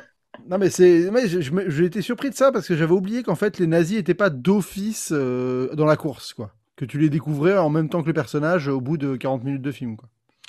Bah, en même temps que Sean Connery. Oui, c'est ça, ouais. Mais Ouais. avant, avant ça, ils sont pas vraiment évoqués. Et elle, elle s'appelle Alison Doody, et je trouve que c'est un nom très mignon. Voilà, j'avais envie de le dire. Doody. Donc, Ouais. il trouve des indices laissés par Daddy Jones euh, dans son journal. Toutes les scènes à Venise. Enfin, je- franchement, ça, je l'avais pas vu depuis longtemps, le film, depuis euh, même très longtemps, genre mon adolescence. J'avais ce souvenir d'un film sympa, mais un peu inoffensif. Et au final, euh, il- bah, c'est ouais, je comprends pourquoi tout le monde l'aime bien. Euh, J'ai fait un sondage sur le sujet sur Twitter. Et, et c'est 70% des gens qui ont voté pour celui-là, des quatre. Ah. Alors, quand même, quoi. Bah, ils ont du 70%. goût. 70%, c'est étonnant parce que le premier est quand même bien aimé, le 2 assez fan. Et, euh, celui-là est vraiment celui le plus aimé de tous. Juste pour euh, quand on parlait d'Alison Doody, euh, c'est dingue parce que je ne m'en étais jamais rendu compte jusque-là quand je me suis dit bon, je vais, je vais juste euh, checker deux trois trucs avant de préparer ce podcast. Euh, je n'avais jamais réalisé qu'elle était aussi jeune en fait. À 21 C'est-à-dire ans, hein. Exactement, Ah ouais. elle avait 21 ans quand le film a été tourné et donc Harrison Ford 46. Et est Sean Connery. Et Sean Connery, il a 12 ans de plus. Voilà, et Sean Connery, voilà, et Harrison Ford, donc 12 ans d'écart dans le, dans le film. Mais c'est, mais c'est dingue de se dire qu'il y a un plus grand écart entre euh, elle et, elle et lui, entre le, le couple. Ouais, Surtout, surtout qu'à un moment, euh, il y a carrément la réplique, genre, euh, au lieu de dire elle pourrait être votre fille, il se reprend et il dit elle pourrait être votre petite fille. Ouais, Je pense non, que mais c'est lié à ça, à mon avis. Donc, elle pourrait être sa fille à lui, quoi. ouais. Ouais. Professeur Jones, Oui je savais que c'était vous. Vous avez les yeux de votre père. Et les oreilles de ma mère. Mais le reste vous appartient. Je crois que nous avons évoqué les meilleures parties de votre anatomie. Indy défonce le sol sacré de la bibliothèque parce qu'il fait son, son archéologue. hein, euh, C'est comme ça. J'a- J'adore quand il fait son archéologue et qu'il défonce un truc pour rentrer. euh. Mais je trouve Et que, que, déjà le on X est. marque l'emplacement. Voilà, ça, en plus, classe, ouais. ouais. Ouais, ouais. Mais c'est pas mal parce que je trouve qu'on est dans un, un, un vrai délire de, de, de, de quête du Graal. Enfin là, pour le coup, c'est très bien incarné. Le côté, t'as des cryptiques, euh, euh, t'as as des messages codés que tu dois déchiffrer, euh, et le X qui est par terre. Enfin, c'est tout de suite, t'es dans cet imaginaire et c'est incarné assez vite. euh, Et, et ça manquait un tout petit peu, moi, je trouve, dans l'Arche perdue, ce, ce rapport-là où vraiment il y a un déchiffrage et, et- et l'histoire avance euh, grâce à ça.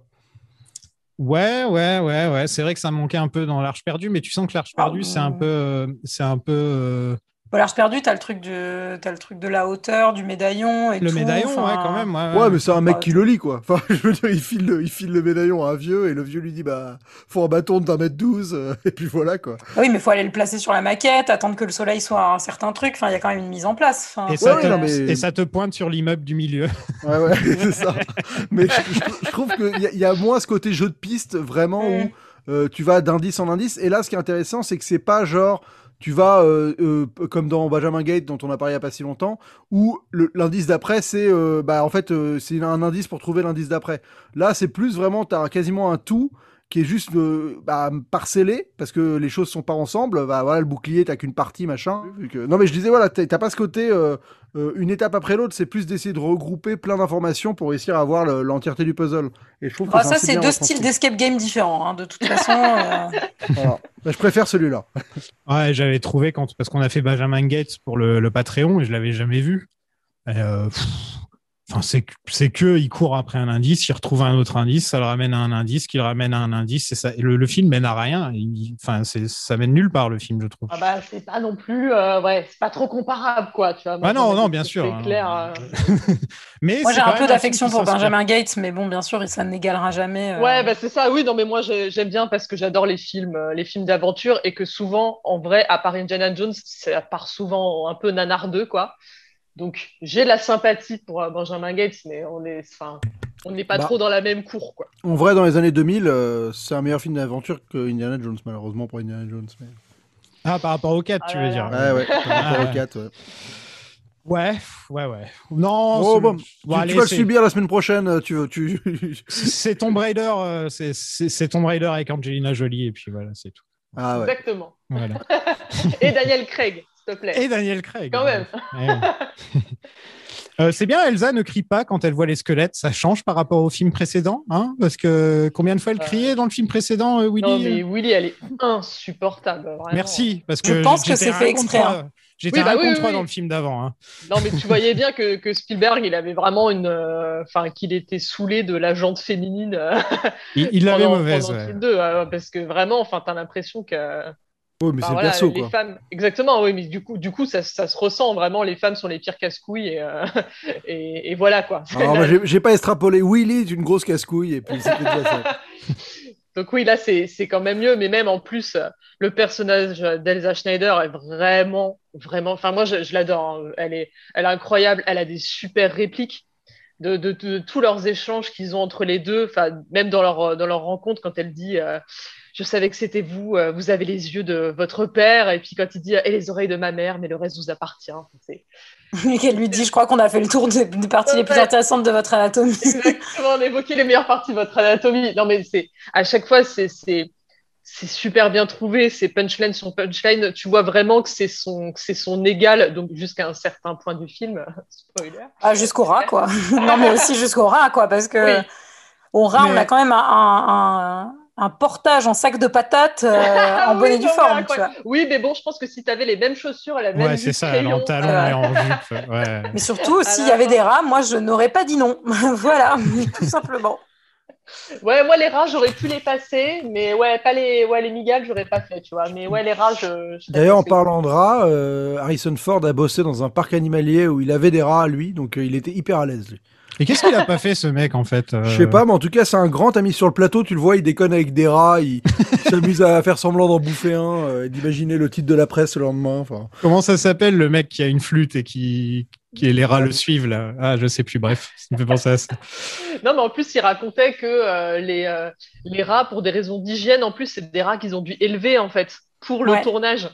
Donc, euh, genre 2000, euh, 2000 rats euh, juste pour une scène. Enfin, tu vois, tu, tu pars quand même dans des, dans des délires. euh, bah, de le dingue, plus quoi. flippant, c'est peut-être qu'ils ont dû créer des rats mécaniques pour les faire cramer. Et ça, vraiment, quand on est assis sur ça, de devoir créer genre 200 rats mécaniques pour les faire avancer pendant qu'il y a les flammes, c'est tu te dis ah ouais, on est quand même sur une. euh, c'est pas- ils, ils ont de la thune. Bah, c'est mieux que les, euh, les bouts de caoutchouc, euh, tuyaux d'arrosage pour faire des serpents euh, et compléter les trous dans le premier, quoi. Dans le premier, c'est vrai qu'on voit bien qu'il y en a dans le fond qui sont pas. D'ailleurs, euh, c'est quoi votre scène préférée entre les serpents du premier, euh, tous les insectes du 2 et, euh, et celle-là? Et des serpents dans le 3 Ouais. aussi. hein. Oui, mais, mais vraiment, on, les on va, on essayer de les 4. différencier. Oui, et les fourmis dans le 4, c'est vrai que ça Ah, rentre les dans le tas. fourmis rouges. Ouais. Ouais, mais les fourmis, Ah. c'est pas la même. euh, Enfin, c'est vrai qu'ils ils- ils refont pas le- l'espèce de schéma de Indiana est avec une femme dans, dans des catacombes et ils se font attaquer par un truc dégueu, quoi. Ouais. Parce que les fourmis, ils se font tous attaquer par euh, des fourmis, quoi. Ouais, C'est mais. Parce que je... Non, mais moi, je suis trop mat euh, des rongeurs et des rats. Donc, Ouais, moi euh, aussi. ouais. Ouais, Les rats, c'est. euh. Ah, moi, c'est la 2, moi. Franchement, celle du temple. Les insectes. Bah, le, fran- le, le sol de- d'insectes, là, c'est Ouais. horrible, quoi. Parce C'est que horrible. Moi, ça me dégoûte. Ah non, de toute façon, les insectes, Ah ça me dégoûte. Donc, euh, ça te grouille partout, ça te monte dans les jambes en deux secondes. C'est le- horrible, horrible. Dark. Ouais, donc euh, personne n'a choisi euh, le pire cauchemar d'Indiana Jones. On s'en fout des serpents au final. Quoi. C'est genre, Bah, c'est pas. Bah, je ferais en, en vrai de vrai. Si j'étais dans la dans le même cas, je ferais pas la maline devant des serpents. Oui, certes. Non, mais il y a Mais- trois pièces. Tu vas dans laquelle? C'est ça le truc. Ah, tu vas dans laquelle? Ouais, bah je vais pas. Je vais pas dans celle où il y a les, il y a des insectes qui grouillent dégueulasses. Moi, je vais Ouais. dans les rats, hein, tra- tranquille. Ouais, moi je Si, vais dans les si t'as rats une flamme, si t'as une flamme, les rats, tu peux t'en débarrasser facilement. Non, mais même les rats, il y a un côté euh, presque, tu peux, comme il dit, il, dit- il le dit Harrison Ford, il dit les rats, t'as t'as les sentiments, tu peux les comprendre. alors que les insectes et les serpents, euh, pff, Ouais. tu sais même pas s'ils ont des émotions, c'est nul. il le dit dans le making of. Mais après, je trouve que les pièces sont quand même la pièce du premier, elle est moins, elle est, elle est très espacée, il y a moins ce côté, euh, t'es dans un tunnel euh, où t'as pas d'autre échappatoire que de marcher sur. C'est ces moins claustro. ouais. Ouais, c'est ça aussi. hein. Euh, Indy qui se promène dans le pétrole avec une torche, euh, ça me. Ouais, ça, c'est idée, Zoolander, euh, idée. Zoolander sur 20. Ouais. Mais oui, c'est Zoolander, exactement. Voilà. Ça, ça m'a fait rire. euh, Wake me up before you go. c'est ça, Je me rappelle que cette scène, en plus, était reprise dans l'épisode de Doctor Who. Ça m'avait vraiment ma- marqué euh, quand je l'avais vu euh, à l'époque. Où vraiment, il y a, euh, comment dire, le, le docteur, c'était Matt Smith, hein, un, un fedora et il dit qu'il déteste les rats et tout. Et c'est vraiment copié- copié-collé de cette scène. Ah ouais. Est-ce qu'il prend feu non, personne ne prend feu. C'est là qu'il se régénère. Qu'est-ce que c'est que ça? L'Arche de l'Alliance. Vous êtes sûr? Plutôt, oui. On a une course poursuite en bateau parce qu'on va voir des courses poursuites Ah, pendant là, tout le film. hein. ouais, C'est, euh, James Bond style euh, puissance 2000. hein, Ah mais vraiment là on a on a tout tout tous les véhicules possibles euh, à part peut-être une course poursuite en voiture. Je crois qu'il y en a pas dans le film. Mais sinon, il y a tout. Euh, Non. Bah si, avec Il y a l'avion. il y a avion, il y a mais je, je crois pas qu'il y ait voiture. Bah il y a voiture quand il y a l'avion qui les poursuit quoi. Ouais ouais, c'est vrai ouais. Tu vois. c'est vrai. mais- Est-ce que vous avez remarqué un petit truc quand le bateau euh, n'arrive plus à redémarrer, il fait le même bruit que le Faucon Millennium? Ah non. Il fait Ouais, le... je- J'imite très mal le. C'est le pas une de Millennium. l'esprit, c'est un vrai truc. Le- le- quand il cale, quand le faucon arrive pas à démarrer euh, l'hyperespace. Je suis pas sûr, je, je pense que je l'ai entendu, mais je me demande si c'est peut-être une hallucination auditive. hein. Ça m'est déjà Ouais, arrivé, ce saurais- sera pas la première fois. dire, ouais, Mais d'ailleurs, personne ne mentionne le fait quand même. Moi, ça m'a toujours marqué. C'est qu'ils sont dans la, enfin, dans la grotte, euh, dans les, dans les égouts. Il fait son petit pochoir du bouclier. Après, ils vont sous l'eau et le pochoir est intact. Et je me dis, mais comment Ah oui. Comment parce qu'à mon avis, c'est un pochoir carbone et que Ouais. je suis pas Ah. sûre que l'eau altère le pochoir carbone. Ah, tu euh, penses Et un pochoir ouais, carbone, en il a effet. du- ouais. Il a du paplard de- d'archéologue quand même. euh, Ah oui, bah, les archéologues, ils se retrouvent souvent Je sais parce que hein. je me suis fait la réflexion quand je l'ai revu en me disant Ah, il donne bien le carnet avant de se, avant de sa- avant d'aller euh, dans les, dans les catacombes de, de Bah ouais. Pour euh, justement qu'on puisse pas se dire Ah oui, mais il avait peut-être le carnet aussi dans la poche et tout. Donc, Ah, euh, et ça, c'est, ils pensent tous les scénaristes dans les films Indiana Jones. À chaque fois qu'on essaie qu'on trouve un truc qui va pas, en fait, on se dit ah bah non, en fait, dans la scène d'avant. euh, Ouais, c'est quand même des mecs qui ont bien taf. Je veux dire, en termes de, de cohérence d'univers, ils ont plutôt bien, bien bossé. Ouais, quand même. Posez-vous la question. Pourquoi cherchez-vous la coupe du Christ? Est-ce pour sa gloire ou la vôtre? Indy et Elsa se pécho. Euh, en s'engueulant, parce qu'il y a que comme ça qu'Harrison Ford arrive à pécho dans ses films, hein, visiblement. ça peut-être temps de faire une petite psychothérapie. euh. non, mais c'est vrai, dans tous les films avec Harrison, il s'engueule avec la fille et paf, il s'embrasse, quoi. C'est toujours Ouais, la même Ah c'est- bah, C'est exactement ça. C'est vrai que c'est trois fois la même chose. Ouais. Mais ouais. Avec, euh, et, et aussi avec la princesse Léa, bien sûr. Donc, euh, Non, mais en plus, avec le fameux euh, je n'aime pas les femmes faciles, euh, enfin, il y a tout un, tout un truc. Ouais, enfin là, ils y vont vraiment. Autant dans le 2, euh, ils Ouais. se tournent autour de manière un peu plus euh, éloignée. Là, ils se, ils- limite, ils s'engueulent en s'embrassant. quoi. Bah ouais, oui, bah, c'est ça, c'est ça. Bah, Il y, a une- il y a une tension, il y a une tension. Ouais, je trouve que ça marche mieux que dans le 2 où il se court après. C'est censé être drôle, mais c'est pas très drôle. Ouais. Toi, t'avais bien aimé Zoltan, je crois, cette scène euh, dans le 2. Euh, non, pas. Oui, oui, je trouvais ça sympa. Mais là, c'est sûr que c'est plus dynamique. euh, Enfin, de toute façon, euh, le perso, je- je- j'aime bien Willy parce que je la trouve. je trouve qu'on est très dur avec ce perso dans le 2. Mais évidemment, le, le perso est plus intéressant dans le 3 parce qu'il est un peu plus complet, un peu moins caricatural et moins agaçant. Mais il est moins drôle pour le coup. Oui, tout à fait. Mais moi, j'aime bien aussi Billy dans le 2. Enfin, je sais Ouais, qu'elle ouais. a- elle agace beaucoup, mais moi, je la trouve. Enfin, en vrai, à sa place, euh, Ah, c'est- je c'est- pense que j'aurais pas- hurlé aussi, quoi. Enfin, Et c'est pas Ah bah évident oui. d'écrire des persos agaçants, euh, drôles. Enfin, tu vois, je, c'est- je trouve que c'est un exercice de style qui est pas évident, euh, Willy. Bah, Et je comprends qu'on se plante. Bah non, c'est justement, tu vois. Voilà, ouais, tu non. vois, ça marche pas des fois, quoi. Ouais. Et, et- et alors que là, euh, c'est, on va dire que c'est un peu plus simple d'écrire un personnage comme celui-là, mais il est plus intéressant euh, à la, sur la, enfin, parce qu'il est plus complexe, quoi.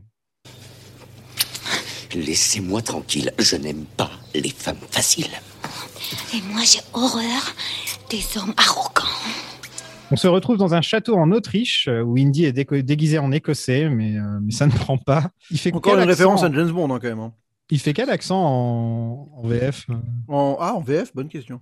Euh, il fait Plutôt un accent anglais, non accent, Ouais, Anglais, un accent ouais. un peu bizarre. Ouais, en anglais euh, de caricature d'anglais euh, comme nous on fait en français. Il dit, nous venons pour voir les tapisseries. C'est un Ah, ok, peu, ouais, ouais. c'est assez peu identifié, mais si je devais le rapprocher, je dirais peut-être un Jane accent Birkin, quoi. anglais. c'est ça, Je exactement. voudrais monter avec un nuage de lait. Son accent, par contre, en VO est, est- est sur... enfin, il m'a surpris. J'étais pas, enfin, je m'attendais pas à ce que Harrison Ford pu- puisse faire un accent écossais comme ça, même si c'est un gros accent caricatural. Euh, en fait, Harrison Ford, il prouve, il, il prouve par moment qu'il est capable de faire d'autres trucs que ce que, ce qu'il fait d'habitude. Ouais, il aurait peu, pu ouais. être très drôle dans une comédie, je trouve, et il l'a pas fait dans sa carrière, et c'est dommage parce qu'il est très drôle comme mec. Ouais, mais je, bah, en en tout cas, il est en interview, ils m'ont clairement, ils donnent pas envie de jouer dans une comédie, mais euh, Si justement, Ouais. il est très, euh, il est très sarcastique, très pince sans rire. il ah ouais, par sans rire de fou. Ouais, Ouais, voilà, quand il a fait des, enfin, il a fait des comédies plus récemment, mais vraiment au moment où il commence à en avoir plus rien à foutre en fait. Donc euh, les, les Morning Glory, les- il a, il a fait euh, Encore Man 2, il a fait ce genre de Oui, hein. oui, on le voit. Bon. euh, il joue le patron dans Encore Man 2, Ouais. ouais, c'est vrai. Dans Morning Mais donc, Glory euh, aussi avec Rachel McAdams. Enfin, voilà, c'est Ouais. que des trucs où il fait le vieux, euh, le vieux relou quoi. Et ça, je, je précise, il y a quand même une petite référence à bon euh, au service de Sa Majesté, hein, parce que il y a George Lazenby se déguise en écossais. euh, Ah oui. pour, euh, donc c'est, ouais, on est un peu dans le James Bond, euh, on continue quoi. Bah, en parlant de James Bond, euh, Indy retrouve son père, donc incarné par Sir Sean Connery, qui nous a quittés il n'y a pas si longtemps que ça. Euh, on a fait un épisode sur de Bond's Planning sur le sujet d'ailleurs, si ça vous intéresse les gens. Euh, parlons un peu de Sean. Qu'est-ce que qu'est-ce que vous pensez de Sean? Vous, vous êtes fan, hein, j'imagine. Hein, Mélissa, je ne sais même pas si je pose la question. Oui, un peu, un, un un peu, peu, un un peu, peu. On aime bien Sean. hein. Euh, C'est exactement. Bah ouais, bah évidemment, bah c'était c'était le premier choix et vraiment ravi que que que, que ça s'est fait quoi. Donc, on n'aurait pas pu euh, n'aurait pas pu mieux illustrer la filiation entre euh, Indiana Jones et James Bond que que comme ça et le je- enfin le, le duo euh, marche vraiment à, à merveille dans le film. Génial, ils auraient pu faire Ouais. des films ensemble, ça m'aurait pas dérangé. C'est clair. Moi aussi, j'avoue, je, je, petit- petite sensibilité sur euh, Sean Connery. J'aime beaucoup. euh, beaucoup dans. bah, dans James Bond, ça va sans dire, mais moi je l'aime beaucoup dans Rock. Enfin, Ah. euh, Où il joue aussi James Bond, hein, c'est quand même. Oui. Oui, c'est.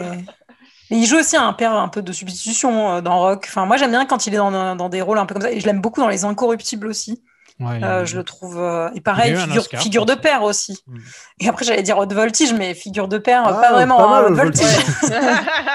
Je Pas me mal, le rappelle que d'une aussi, hein. scène de ce film. Ah bah là, oui, la fameuse. Je me rappelle que d'une scène. Non, mais dans la, dans, à la poursuite d'Octobre Rouge, il est, il est dingue. Il est, enfin, il est vraiment euh, formidable. Dans, même Robert des Bois, Prince des voleurs, il est trop bien aussi. Ah, Enfin, genre, euh, C'est quoi Zoltar Il s'appelle le film là où il est Euh, en- Zol- Non, euh, Zardoz. Ça c'est toi Zoltar. Zardoz. Zardoz. ouais Zardoz. Ça aussi c'est un grand film quoi. J'ai pas vu Zardoz, moi. Enfin, ah non images, voir. mais- Ah non c'est à voir. Franchement c'est à voir. cite toute sa filmo, euh, voilà, Ah, dans ouais. le nom de la rose, il est incroyable aussi. Le nom de la Cette rose, bien sûr, Histoire un peu de mentor, euh, voilà, là-dessus, euh, ça marche avec. Donc, comme Elissa le disait, c'était le premier choix pour jouer en Henry Jones senior.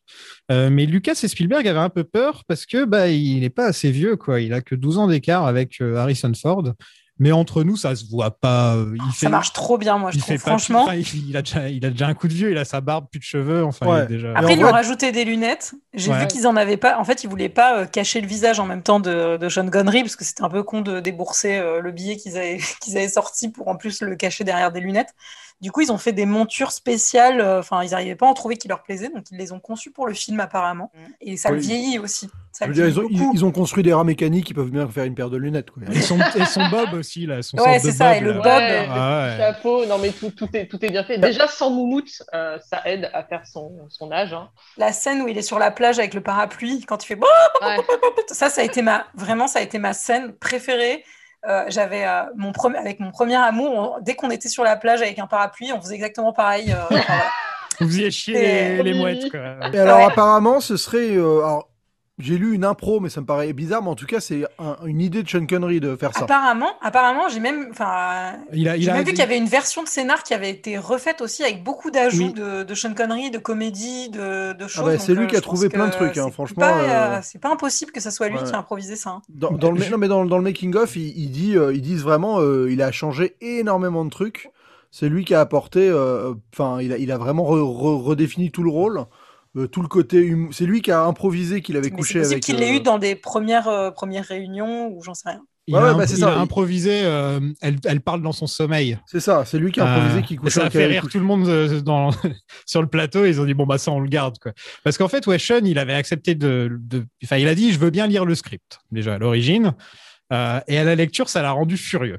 Voilà il était pas content. Il, il n'imaginait pas son personnage comme un vieil homme sage qui reste loin de l'action. Donc euh, un- il, il s'imagine encore comme une star d'action Sean et d'ailleurs il l'a encore été pendant quelques années après ça hein, jusqu'à son dernier film d'ailleurs Bah ouais. et aussi parce qu'il n'apparaît qu'à la moitié du script. Donc ils ont accepté de réécrire le script pour que son personnage apparaisse plus tôt. Et euh, Sean a apporté l'idée que le personnage soit un aventurier, mais dans le style de Richard Francis Burton, qui était un explorateur et savant anglais qui parlait 29 langues et qui était surtout connu pour avoir infiltré la Mecque en déguisement à une époque où elle était interdite d'accès aux Européens sous peine de mort. Et il a aussi traduit le Kama Sutra dans le monde occidental. C'est lui qui a ramené le Kama Sutra. et donc c'était euh, Incroyable anecdote quand même. voilà, Sean, euh, Sean a voulu baser, euh, a voulu baser le, le personnage sur ce gars-là, quoi. Et j'ai j'ai regardé, il a une page Wikipédia énorme, ce mec. euh, j'ai pas, je me suis pas lancé dessus, mais c'est, ça avait l'air d'être un personnage. Donc, pour satisfaire Connery, euh, Lucas et Spielberg décident d'ajouter un trio romantique, donc où Indiana et son père se battent pour la même femme. Et euh, Sean trouve que c'est une très bonne idée. D'ailleurs, c'est, enfin, ça, ça marche, ça marche super bien dans le film cette idée. euh, Ouais, c'est Lucas qui était un peu euh, réticent. ouais. Ouais, c'est pas son truc. Non, il trouve ça un peu dégueu, apparemment. Moi, quand j'étais toute petite, j'avais pas Attends. compris. Hein. Il se fout de la gueule de qui, lui, avec ses frères et sœurs qui s'embrassent à tout va dans ses films? Il va faire la morale? Mais, euh, Sérieusement, quoi. Mais ouais, moi je sais pas vous, mais quand j'étais toute petite, j'avais pas, j'avais vraiment pas compris. Je, je- j'étais, j'étais trop pure. hein. T'étais trop, ouais, t'étais trop jeune, Ah ouais, euh, moi, elle je- elle parle en. Bah oui, elle- parle en dormant. Moi, j'ai jamais fait le lien que c'est- Ouais, bah, qu'il s'était ouais. passé quelque chose. Et vraiment, enfin- le jour où j'ai regardé le film et où j'ai eu le déclic, j'ai vraiment mind blown, quoi. Ouais, Mais est-ce que ça a coïncidé au moment où tu as commencé à être attiré par les hommes plus âgés ou pas? Parce que c'est- Non, ça c'était déjà venu avant, t'inquiète. Enfin, pour le coup, juste après, il est là à répondre aux questions qu'elle lui pose pas. Enfin, il est quand même- c'est quand même bien appuyé, quoi. Que... Le mec, il est trop content de lui, quoi. C'est ça qui me fait marrer, moi. Non, mais oui, non, mais incroyable. enfin. Il joue tellement le vieux, trop content d'avoir pécho une jeune que c'est. euh, Non, et puis ouais, c'est aussi montrer à son fils qu'il est, c'est encore, un- c'est en- enfin, il, il est encore Oui, capable des ouais, mêmes c'est choses ça. que lui. Exactement, C'est ouais, ça, non, mais ça, c'est surtout c'est- ça le truc. Quoi. Ouais, c'est trop content de monter- d'être le gars là de faire Voilà. fanfaron, quoi. Ouais, c'est- euh, Junior Oui, père. C'est toi, Junior. Je vous en prie, ne m'appelez pas comme ça. Ah, je trouve que là, j'adore l'introduction du perso avec le vase, où toute la relation entre les deux, elle est, elle est explicitée par, euh, par cette espèce de désintérêt qu'il a pour son fils, l'intérêt qu'il a pour le vase, et comment ça rebondit. euh, il, fait Ah, super euh, Je pensais que c'était un vrai vase, en fait, c'est un faux. Enfin, tu vois, et, et je trouve que la- le, le- le jeu des deux comédiens, il marche tout de suite, et ça fonctionne. Tout de suite, la, la relation est posée, et après, bah, il n'y a plus qu'à qu'à- qu'à kiffer, quoi. Franchement, bon, les gens se plaignent souvent, euh, par exemple, des films Marvel ou des films Disney actuels qui ont trop d'humour. Et euh, là, c'est le film le plus drôle de la saga. Et euh, je trouve que c'est là où tu te rends compte que quand l'humour est bien utilisé, Oui, c'est bien c'est- En fait, hein. au-delà d'être bien utilisé, c'est pour les personnages, quoi. C'est ça le truc. Au-delà euh, d'être bien utilisé, même en termes d'écriture, en fait, c'est il faut que ça soit bien rythmé et Voilà. il faut que la, comment dire, faut qu'elle Le problème de certains films avec trop d'humour, et je le dis parce que j'ai revu Le Monde Perdu il y a pas longtemps et je me suis rendu compte que c'était un des gros défauts du Monde Perdu, mhm. c'est que l'humour est, est placé en plein, en pleine, euh, en pleine scène de tension. Enfin, je sais pas si vous vous souvenez, dans, dans Le Monde Perdu, il y a un moment où la, la, la camionnette, en fait, elle est sur le point de tomber. Ils sont tous les trois, euh, genre, euh, sur, sur le flanc de la falaise. Il y a un Ouais. mec qui va venir les aider. Et le mec leur fait Vous avez besoin de quelque chose? Donc, bien sûr, nos personnages sont dans une situation où, clairement, enfin, ils risquent Ouais, ils de vont- mourir à tout moment. Et il y en a quand même un qui répond Ouais, vas-y, je veux bien un cheeseburger, euh, machin. Et en fait, Ouais, c'est le syndrome Vince Vogue, hein, ça. Et ça, c'est un vrai problème. Ça, c'est un vrai problème scénaristique et je pense que c'est un vrai problème quand il y a trop d'humour et quand c'est surtout quand c'est mal placé. C'est pas tant qu'il y a trop d'humour, Ouais. c'est que c'est mal placé. C'est une cata parce que ça te sort du, ça te sort de l'émotion, ça te sort du film. Là, dans Indiana Jones 3, c'est un bijou. C'est-à-dire que la moindre réplique, elle va être donc pas placée donc euh, pour venir désamorcer une situation, mais plutôt pour la renforcer. Et en plus de ça, on a beaucoup d'humour, euh, ce que j'appelle l'humour émotionnel un petit peu, c'est-à-dire que ça va, ça va nous toucher, ça va être dans des situations, ça va nous toucher. Enfin, justement, on va voir la, situation où on pense avoir perdu Junior euh, au-delà d'une falaise. Quand on le voit arriver derrière, derrière son père et son père est persuadé de, enfin, de, de l'avoir perdu à tout jamais et qui se penche à côté, genre, mais vous regardez quoi, les gars? Ça, c'est de l'humour touchant. Enfin, il y a, ça, ça prend l'émotion. Ça, enfin, en termes d'écriture, c'est c'est très malin. C'est très, c'est très. Non, mais c'est ça, parce que dans les films Marvel, en fait, il n'y a plus aucun enjeu dramatique parce que tu as, une vanne dans la nanoseconde, tu n'as même pas le temps d'être d'être choqué ou d'être euh, touché ou de t'inquiéter pour les persos. Que voilà, de- direct, c'est annulé par la, par la vanne. Que, comme, comme, tu dis, euh, comme tu dis, Julie, enfin, c'est. C'est rythmé de manière totalement, euh, totalement différente, donc ça, c'est- ça, passe, euh, ça passe crème, quoi. Et je trouve que là, par exemple, l'humour est aussi basé sur les persos. On sent que c'est leur seule manière de communiquer, c'est un peu de s'envoyer des vannes. Euh, c'est comme ça qu'ils ont toujours un peu fait, genre sar- d'être sarcastique l'un envers l'autre, etc. Et donc ça marche très bien avec les personnages. Alors que, comme tu le dis dans les Marvel, si tous les personnages se mettent à parler comme Tony Stark et à faire des petites blagues tout le temps, au final, tous les personnages se ressemblent. Ouais, ouais. Euh, Mais Mar- Mar- Marvel, il y a des films où ils ont trouvé euh, une alchimie qui Oui, fonctionnait. Thor Ragnarok, par exemple, il y en a, il y en a, il y en a quelques-uns qui sont très très bien, mais Ouais, même le premier Avengers, ils avaient Oui, aussi, trouvé oui. une- un truc qui d'un coup tous les persos avaient une justification de, de vanner quand ils le faisaient et tout ça. Mais c'est vrai qu'ils ont, ils ont été un peu loin après. Quoi. Et encore, je trouve que Thor Ragnarok, euh, alors que j'adore Taika Waititi, vraiment, vraiment, je l'aime énormément, je trouve que le film en faisait beaucoup trop et que justement, il était, enfin, il était plus sérieux. Enfin, voilà, on part, euh, on s'éloigne Non, de vas-y. Jones 3, mais que justement, pour moi, c'était, c'était le, point le point de rupture de euh, il y a trop d'humour et du coup, euh, le film, j'y crois plus, quoi. C'est vraiment euh, dès le début, euh, quand il tourne, euh, quand il tourne sur lui-même, euh, qu'il est, euh, qu'il est capturé et que c'est. Ah là, c'est de la vraie rupture euh, qui a rien à voir au perso. Ouais. Pour le coup, c'est vraiment de la rupture humoristique pure et dure. euh, C'était peut, trop, euh, quoi. Ouais, après, je trouve que le, le ton est. Moi, je préfère quand ils assument clairement en se disant, bah là, c'est une comédie euh, d'aventure, euh, Thor Ragnarok, et Mm. pas quand ils parasitent un truc un peu dramatique avec de la comédie, tu vois. Mais après, euh, je peux comprendre que ça, que ça perturbe. hein. Je veux votre bouquin maintenant. Quel, bouquin? Vous avez le journal dans votre poche. Mais quel idiot Vous croyez que mon fils serait assez stupide pour rapporter mon journal jusqu'ici? Tu ne l'as pas fait, hein? Tu ne l'as pas apporté, n'est-ce pas Tu as fait ça Écoutez, on ne peut pas en discuter plus tard. J'aurais mieux fait de l'envoyer au Marx Brothers. donc Elsa est une méchante nazie. Qui l'avait vu venir Bah, Levez la main. Levez la main. Bah, forcément, elle a un accent allemand, donc forcément, c'est la méchante. Et Donovan aussi est un méchant. Tout le monde est méchant dans ce film. Double twist. Voilà, double twist. Et euh, c'est drôle parce que ça, ils le font même dans le- dès le début du 4. hein, où il y a un personnage qui le trahit. Dès le début du premier, où il y a un personnage qui le trahit. Ça revient tout le temps dans ces films. euh. C'est comme dans Bond, quoi. C'est toujours la trahison. euh, Sauf que bon, au bout d'un moment, tu sais très bien que dans le film, il va y avoir deux, trois trahisons. Et donc, arrivé au 4, ça fait plus rien. quoi. Tu vois, ça, ça, ça marche Oui, plus. tu anticipes un peu la trahison. Voilà. ouais. Euh, la petite scène avec Marcus dans le bazar, je la trouve magnifique, par contre. Ah, ça, moi, c'est une de mes phrases cultes. Je la- je l'arrêtais pas de la dire quand j'étais gamin. Toute cette tirade. Bah, c'est sur euh, Mar- mais vous, Ma- Marcus, il a deux jours d'avance. Enfin, il est Ah capable oui. de. Il parle 27 langues. euh, Il est capable de. Dirait Chuck Norris, le mec. quoi. Ouais, ouais. là, tu coupes sur Marcus qui galère. euh. Est-ce que quelqu'un parle anglais? Il a deux jours d'avance sur vous. C'est plus qu'il lui en faut. Brody a des amis dans chaque ville et village, d'ici jusqu'au Soudan. Il parle une douzaine de langues, connaît toutes les coutumes locales. Il va se mêler à eux, disparaître et vous ne le reverrez jamais. Avec un peu de chance, il a déjà trouvé le Graal.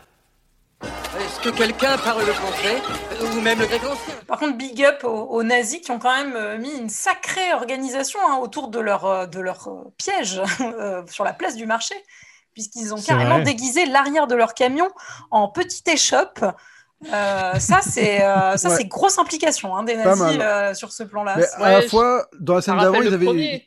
Ouais, et dans la scène d'avant, ils avaient quand même déguisé une cheminée en passage secret vers un laboratoire, se faire l'espèce de sorte de commande. Donc je Oui, me dis c'est qu'ils ont l'habitude. Bah, c'est les nazis, quoi. de- Ils sont... Mais à la limite, le, le passage secret euh, derrière la cheminée, bon, je me dis, il était peut-être là dans le château avant, ils ont juste mis leur poste de commande derrière, tu vois. Mais là, je me, je dis, franchement, un point pour l'implication quand même, parce que Moi, ce qui m'a fait c'est marrer, c'est les deux, engager ca- des figurants au marché, genre pour. pour et les deux cagettes de légumes par qu'elles sont terre. des vendeuses, euh, enfin. Euh, ça m'a fait penser à la scène dans le 2 où il rentre dans l'avion et il se rend pas compte qu'il est dans l'avion des méchants. C'est vrai. Non, mais sinon, même dans le 1, avec Marion, hein, dans, le, dans, la, dans la camionnette, hein, c'est un peu le même. Ah oui, c'est vrai. Oui, ça, revient souvent. ouais. Non, en plus, j'a- j'avais vu que, comme quoi, Marcus, en fait, ils avaient décidé de lui, comme il était censé être un peu le mentor, que euh, là, on lui donne un rôle un peu plus euh, rigolo pour pas qu'il soit, enfin, pour pas qu'il y ait deux mentors, vu que maintenant il y avait Sean Connery, en fait. Donc c'est pour ça. Mais ça marche bien, je trouve. Même la euh, relation d'amitié, euh. euh, même la relation d'amitié Marcus-Henri, elle, elle fonctionne. c'est assez touchant quand. Enfin, quand quand, euh, il y a la scène dans le char où il lui fait la plume est plus forte que l'épée.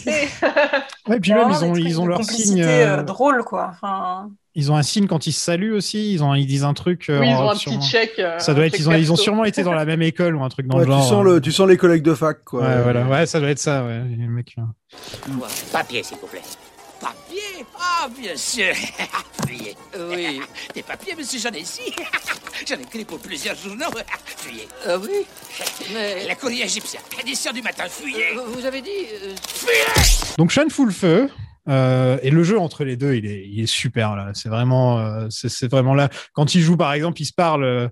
Junior, quoi? Junior, quoi? Junior, quoi? Ils se retournent chacun. euh, ils se- Je sais pas si ça aurait aussi bien marché avec euh, avec quelqu'un d'autre que Sean, quoi. Bah, pour ce genre de choses, faut des acteurs qui sont très bons euh, dans, dans le timing comique, quoi. Et là, c'est Ouais. vrai que les deux y arrivent alors qu'on s'y attendait pas nécessairement, quoi. Voilà, tu te dis pas, il y a Harrison Ford, Sean Connery, deux de, deux mecs trop drôles. Et ben, en plus, ça marche. Bah, justement, Sean, dans la vraie vie, avait l'air d'être assez marrant, en dehors du fait qu'il aimait bien frapper les femmes. Euh, je, je- je suis obligé de le dire. Rappelons- rappelons-le, Je suis voilà. obligé de le dire. Ça avait l'air d'être un rigolo, on va dire. Et, et Harrison, visiblement, tout le monde qui travaille avec lui, dit, ils disent tous qu'il est super drôle.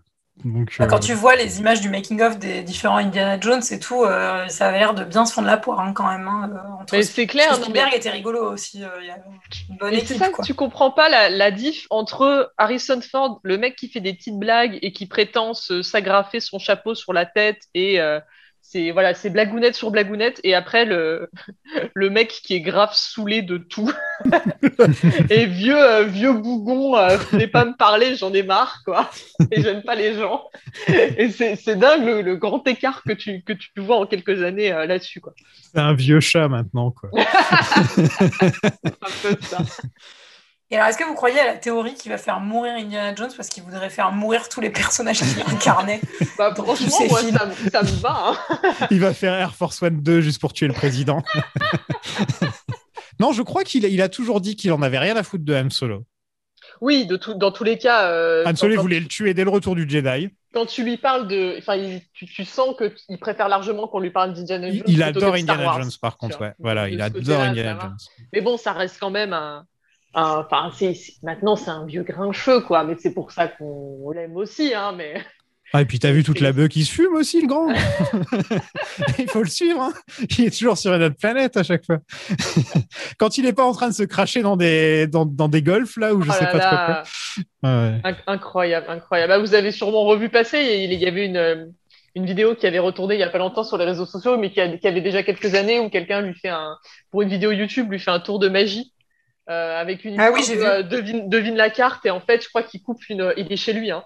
Et que le mec coupe une orange et Ah en fait la carte est roulée dans l'orange et qui, qui dit genre euh, get the fuck out of my house Enfin, avec un flegme incroyable mais ça, ça lui va très bien. Comment avez-vous su qu'elle était nazie hmm? Comment avez-vous su qu'elle était nazie? Elle parle en dormant. On a une petite course-poursuite en sidecar. Donc euh, là, c'est les motos, euh, les nazis. euh, Ouais, ça, c'est quelque chose qu'ils ont tourné en... en supplément après avoir terminé le tournage. C'est Ah ouais que, ouais, après avoir vu le premier montage, ils se sont dit, ah, ça manque un peu d'action. Euh, Qu'est-ce qu'on pourrait faire de pas cher? Ah bah vas-y, on va faire une course poursuite. Ils l'ont tourné près de, enfin, de- à San Francisco, quoi. Et, et puis voilà. Et t'étais pas là quand je l'ai dit, mais cette histoire de sidecar, c'était c'était l'idée de Sean Connery. Ah ouais, bah il devait être fan de, de la Grande Vadrouille parce que c'est clairement la séquence de la Grande Vadrouille. Ah, J'y avais pas pensé. Franchement, les, les nazis qui tombent dans l'eau et tout, là, c'est vraiment. euh, T'as l'impression d'avoir Bourville qui va arriver en faisant. Ah. Euh, dommage que ce soit pas une saga, la Grande Vadrouille. Ah ouais, non, mais, euh, mais là vraiment, ça me, ça me fait marrer à chaque fois. les- on parle de la Grande Vadrouille dès qu'on voit cette scène. Mais par contre, il y a un truc que je trouve très cool. J'adore le moment où euh, ils font une espèce de joute. Enfin, il est avec. Ah il oui, chope oui. le. Et là, c'est vraiment l'hommage au chevalier. Et c'est vrai que dans ce film, bah, il y a quand même un rapport à la chevalerie qui est intéressant parce que c'est la quête du Graal, c'est le, mythe arthurien. Et, euh, et même le chevalier à la fin qui lui dit ah, c'est bon, vous êtes un chevalier et tout. Je trouve que c'était bien d'avoir mis ça. euh, Enfin, tu sens que l'idée elle est pas sortie de nulle part. Quoi. Et euh, ça fait plaisir à son père aussi quand il voit ça. Quand il voit avec sa, sa lance, là, il, il est super content. C'est la première fois dans le film où on le voit être un peu fier de son fils aussi. Euh, Harrison qui fait presque toutes les cascades lui-même, c'est quand même super cool. hein. Ça se remarque sur toutes les scènes où il est à cheval et tout. C'est euh, c'est hallucinant. Il fait tout lui-même. Alors j'ai vu que sur cette chaîne, en tout cas la scène euh, où il est à cheval à côté du char, ça avait été galère à tourner parce que le char déjà bon est tombé en panne un nombre incalculable de fois, qu'il a fallu remplacer des pièces et tout, et surtout que le char en fait il il roule pas vite du tout, donc Ouais. euh, c'est très compliqué de se donner une sensation de vitesse euh, sur la course poursuite, mais c'est vraiment bien fait. hein, pour le- Ouais, bah, ce qu'ils ont fait, c'est qu'ils ont construit euh, littéralement deux chars. Euh, Il y en avait un qui était tracté par un camion et l'autre qui était vraiment en fonctionnel. Et donc ils alternaient entre les deux pour réussir à avoir les, plans qu'ils voulaient, quoi. Et pour le coup, euh, le- durant toute cette cascade, Harrison Ford voulait tellement faire de cascade que le, cascadeur, le, fameux Armstrong, euh, il a fini par lui dire non mais tu sais tu sais tu sais Harrison, si tu me laisses pas faire les cascades, en fait, je, je suis payé beaucoup moins, quoi. Parce que j'ai une prime à chaque cascade et si tu les fais toi, bah je suis, je suis niqué quoi. Et là, Harrison Ford, à ce qui paraît, il était en mode oh pardon mec, désolé, je veux absolument pas t'enlever le pain de la bouche et tout. et donc à partir de là, il l'a laissé faire quasi les, les cascades les plus dangereuses. Et, euh, et en fait, c'était totalement du pipeau quoi. Enfin, je veux dire, c'est juste l'autre qui a, qui a réussi à bidonner pour éviter. Ouais, parce qu'il s'inquiétait pour, un, pour Harrison, parce que Harrison, il voulait sauter, c'était quoi, sau- sauter d'un haut d'un ravin pour ensuite choper un mec qui est sur un cheval Bah, et ensuite piquer son cheval. Là, là, C'est ça, c'est le moment où ouais. Et il voulait, il voulait vraiment le faire, quoi. Et tout le monde a fait non, mais Harrison, euh, arrête tes conneries. Celui qui trouve le Graal doit passer l'épreuve finale. Quelle épreuve finale? Trois énigmes mortelles qu'il faut résoudre. Des pièges à éviter? Oh oui. Mais j'ai trouvé les indications qui nous feront passer en toute sécurité. Dans les chroniques de Saint-Anselme. Ah bon? Quelles sont-elles? Vous ne vous rappelez plus? On va à Berlin où ça brûle des livres, dans la joie et la bonne humeur. Euh, Hitler est content, il signe des autographes. J'aimais beaucoup cette scène quand j'étais petit et là je l'ai trouvé un peu too much. Euh, Ah, elle, est, ma- elle est marrante. Elle est marrante. ouais, un peu too Ah, c'est le petit côté Forrest Gump quoi. Mais bon, Ouais, euh, voilà, vu que t'aimes pas, t'aimes pas quoi. voilà. Ouais. normal. Mais ça va, c'est court, tu vois. Va. pas, on n'insiste pas non plus. euh, Enfin, ça dure pas 107 ans. C'est Non, non, non, elle, est, elle est mignonne la blague. En plus, j'imagine euh, quand il va récupérer son journal et qu'il y, a y a un autographe d'Adolf Hitler sur la première page. Faut être content, Henri. Bah, vraiment, c'est c'est toutes ses valeurs, hein, de toute façon. Donc, euh, j'ai un copain d'ailleurs qui, euh, qui avait acheté, qui est un énorme fan d'Indiana Jones et qui avait acheté une, une réplique en fait du carnet. Et quand il a rencontré Spielberg, en fait, il a signé sur la page en face de d'Hitler, en fait, l'autographe d'Hitler dans le, dans le carnet. bah, c'est c'est- c'est le pire, c'est le pire ennemi de d'Hitler hein, de toute façon. Donc, euh, donc- exactement. Donc, je, je trouvais, je trouvais que c'était assez marrant quand même. D'ailleurs, c'est marrant, dans le making-of, t'as as un moment où il y a cette séquence et il doit, faire un, il doit donner des, la direction figurante, faire un salut nazi. Et il leur dit euh, Vous croisez bien les doigts avec l'autre main hein, dans votre dos. hein. Oui, Au moment de le aussi. faire, hein, votre salut nazi. c'est trop mignon. Enfin, je trouve c'est mignon, enfin, façon de parler, mais c'est vrai que je trouve, je trouve ça trop chou. Mais pareil, en plus de ce que j'ai compris, en fait, les costumes qui sont tous utilisés dans cette scène, les costumes nazis, c'est des vrais. Parce qu'ils en, ils en avaient retrouvé euh, il n'y a, pas- y a pas longtemps dans une, dans une cache euh, en Allemagne, et en fait. Donc, du coup, c'est le costumier qui les a, euh, qui les a récupérés. Et Ah, donc, mais je les voudrais gens- pas les Mais je porter, crois- moi. Mais je crois que non, non, mais je crois qu'ils les ont récupérés pour les hum, reproduire à l'identique. Ah, je pense pas qu'ils les portent sur le ouais, tournage. alors, euh, moi, je, Je pense porterais pas. pas, un, un vrai, euh, un vrai Non, non, non, non. nazi, euh. Je Ouais. pense que c'est juste pour les hum, pour les modèles en fait des costumiers. euh. T'imagines quoi Ouais. T'apprends des années plus tard que c'est vraiment un costume nazi que tu portais. euh, ouais. Au secours. Et euh, pour le coup, je trouve j'ai- j'aime beaucoup le. Quel est le nom du personnage féminin dans, cette, euh, dans ce film J'ai oublié. Elsa. Ouais, Elsa j'aime beaucoup son, j'aime beaucoup son rôle euh, à ce moment-là. Enfin, parce que comment ils exploitent son personnage, où tu sens que c'est pas une nazie convaincue, que c'est juste une, une meuf qui, bah, qui, qui, ouais, qui utilise un système pour aboutir à sa quête, quoi. Ouais, elle est un peu comme, euh, comme le français dans le premier, quand tu réfléchis. Sauf que le français dans le premier était bien méchant. Sauf que là, c'est une version d'un peu du français dans le premier s'il était amoureux d'Indiana Jones. Quoi. Ce serait Non, bien c'est d'ailleurs. c'est le fameux euh, je, suis co- je suis comme toi, qui, qui essaye de dire non, mais en fait, on est pareil et qui explique bien justement que non, en fait, nous, on n'est pas pareil et qui sera, qui sera illustré plus tard, en fait. Pour le Euh, coup, le, le- voilà, moi, j'ai des limites que t'as pas. ouais, mais le, le, le français dans le premier, il aurait, il aurait prévenu tout le monde que Indiana Jones était là. Alors que là, elle le fait Ah pas. oui, oui, oui, c'était un vrai méchant le premier. Dans le premier. ouais. Les nazis, je hais ces gars-là. Indy et Daddy vont dans un zeppelin. Euh, ils ont une conversation entre adultes euh, qui ne dure pas très longtemps car ils n'ont pas grand-chose à se dire. Euh, c'est très certainement la première fois qu'ils sont tête à tête et qu'ils ont une conversation. Euh, à savoir, ils ne portaient pas de pantalon en tournant cette scène. Ouais, c'est vrai, il faisait Ah. trop chaud. ouais. Il faisait trop chaud, donc euh, ils étaient tous les deux en caleçon. J'ai l'impression Ouais. qu'il y avait beaucoup de, beaucoup de problèmes de chaleur, parce que je crois que dans le char, il y avait beaucoup de problèmes de, aussi de température euh, sur le tournage. Bah, il tournait au milieu du désert, enfin, à Almeria, ouais, ça devait faire chaud. ouais. Ouais, mais surtout dans le, dans le tank, quoi. Ouais, oui, bah, j'imagine. Et là, pour le coup, je trouve qu'en termes de mise en scène, il y a quand même un truc que Spielberg euh, maîtrise euh, très très bien. C'est comment raconter une relation uniquement par les, le cadrage et la position des persos. Et c'est vrai que si on fait gaffe, les persos, euh, ils sont toujours isolés dans le cadre, les deux. Enfin, ils sont rarement ensemble. Et quand ils sont ensemble, ils sont dos à dos comme euh, sur les chaises. Et, euh, et pour le coup, cette conversation, c'est marrant parce que au début, ils sont ensemble quand ils connectent un peu. Et quand euh, après Henry Jones lui dit euh, et bah vas-y vas-y euh, tu veux qu'on parle de quoi? Et que Indiana il est en mode bah je sais pas enfin tu vois enfin c'est pas comme ça qu'on règle le problème. Là d'un coup ils sont de nouveau isolés dans les cadres. Et après par contre ils se rapprochent de lui et donc ils sont de nouveau ensemble quand ils parlent du Graal. Et t'as vraiment euh, de manière inconsciente finalement ça raconte euh, leur rapprochement leur éloignement euh, juste par du cadrage. Et c'est une bah c'est Spielberg quoi il est trop fort.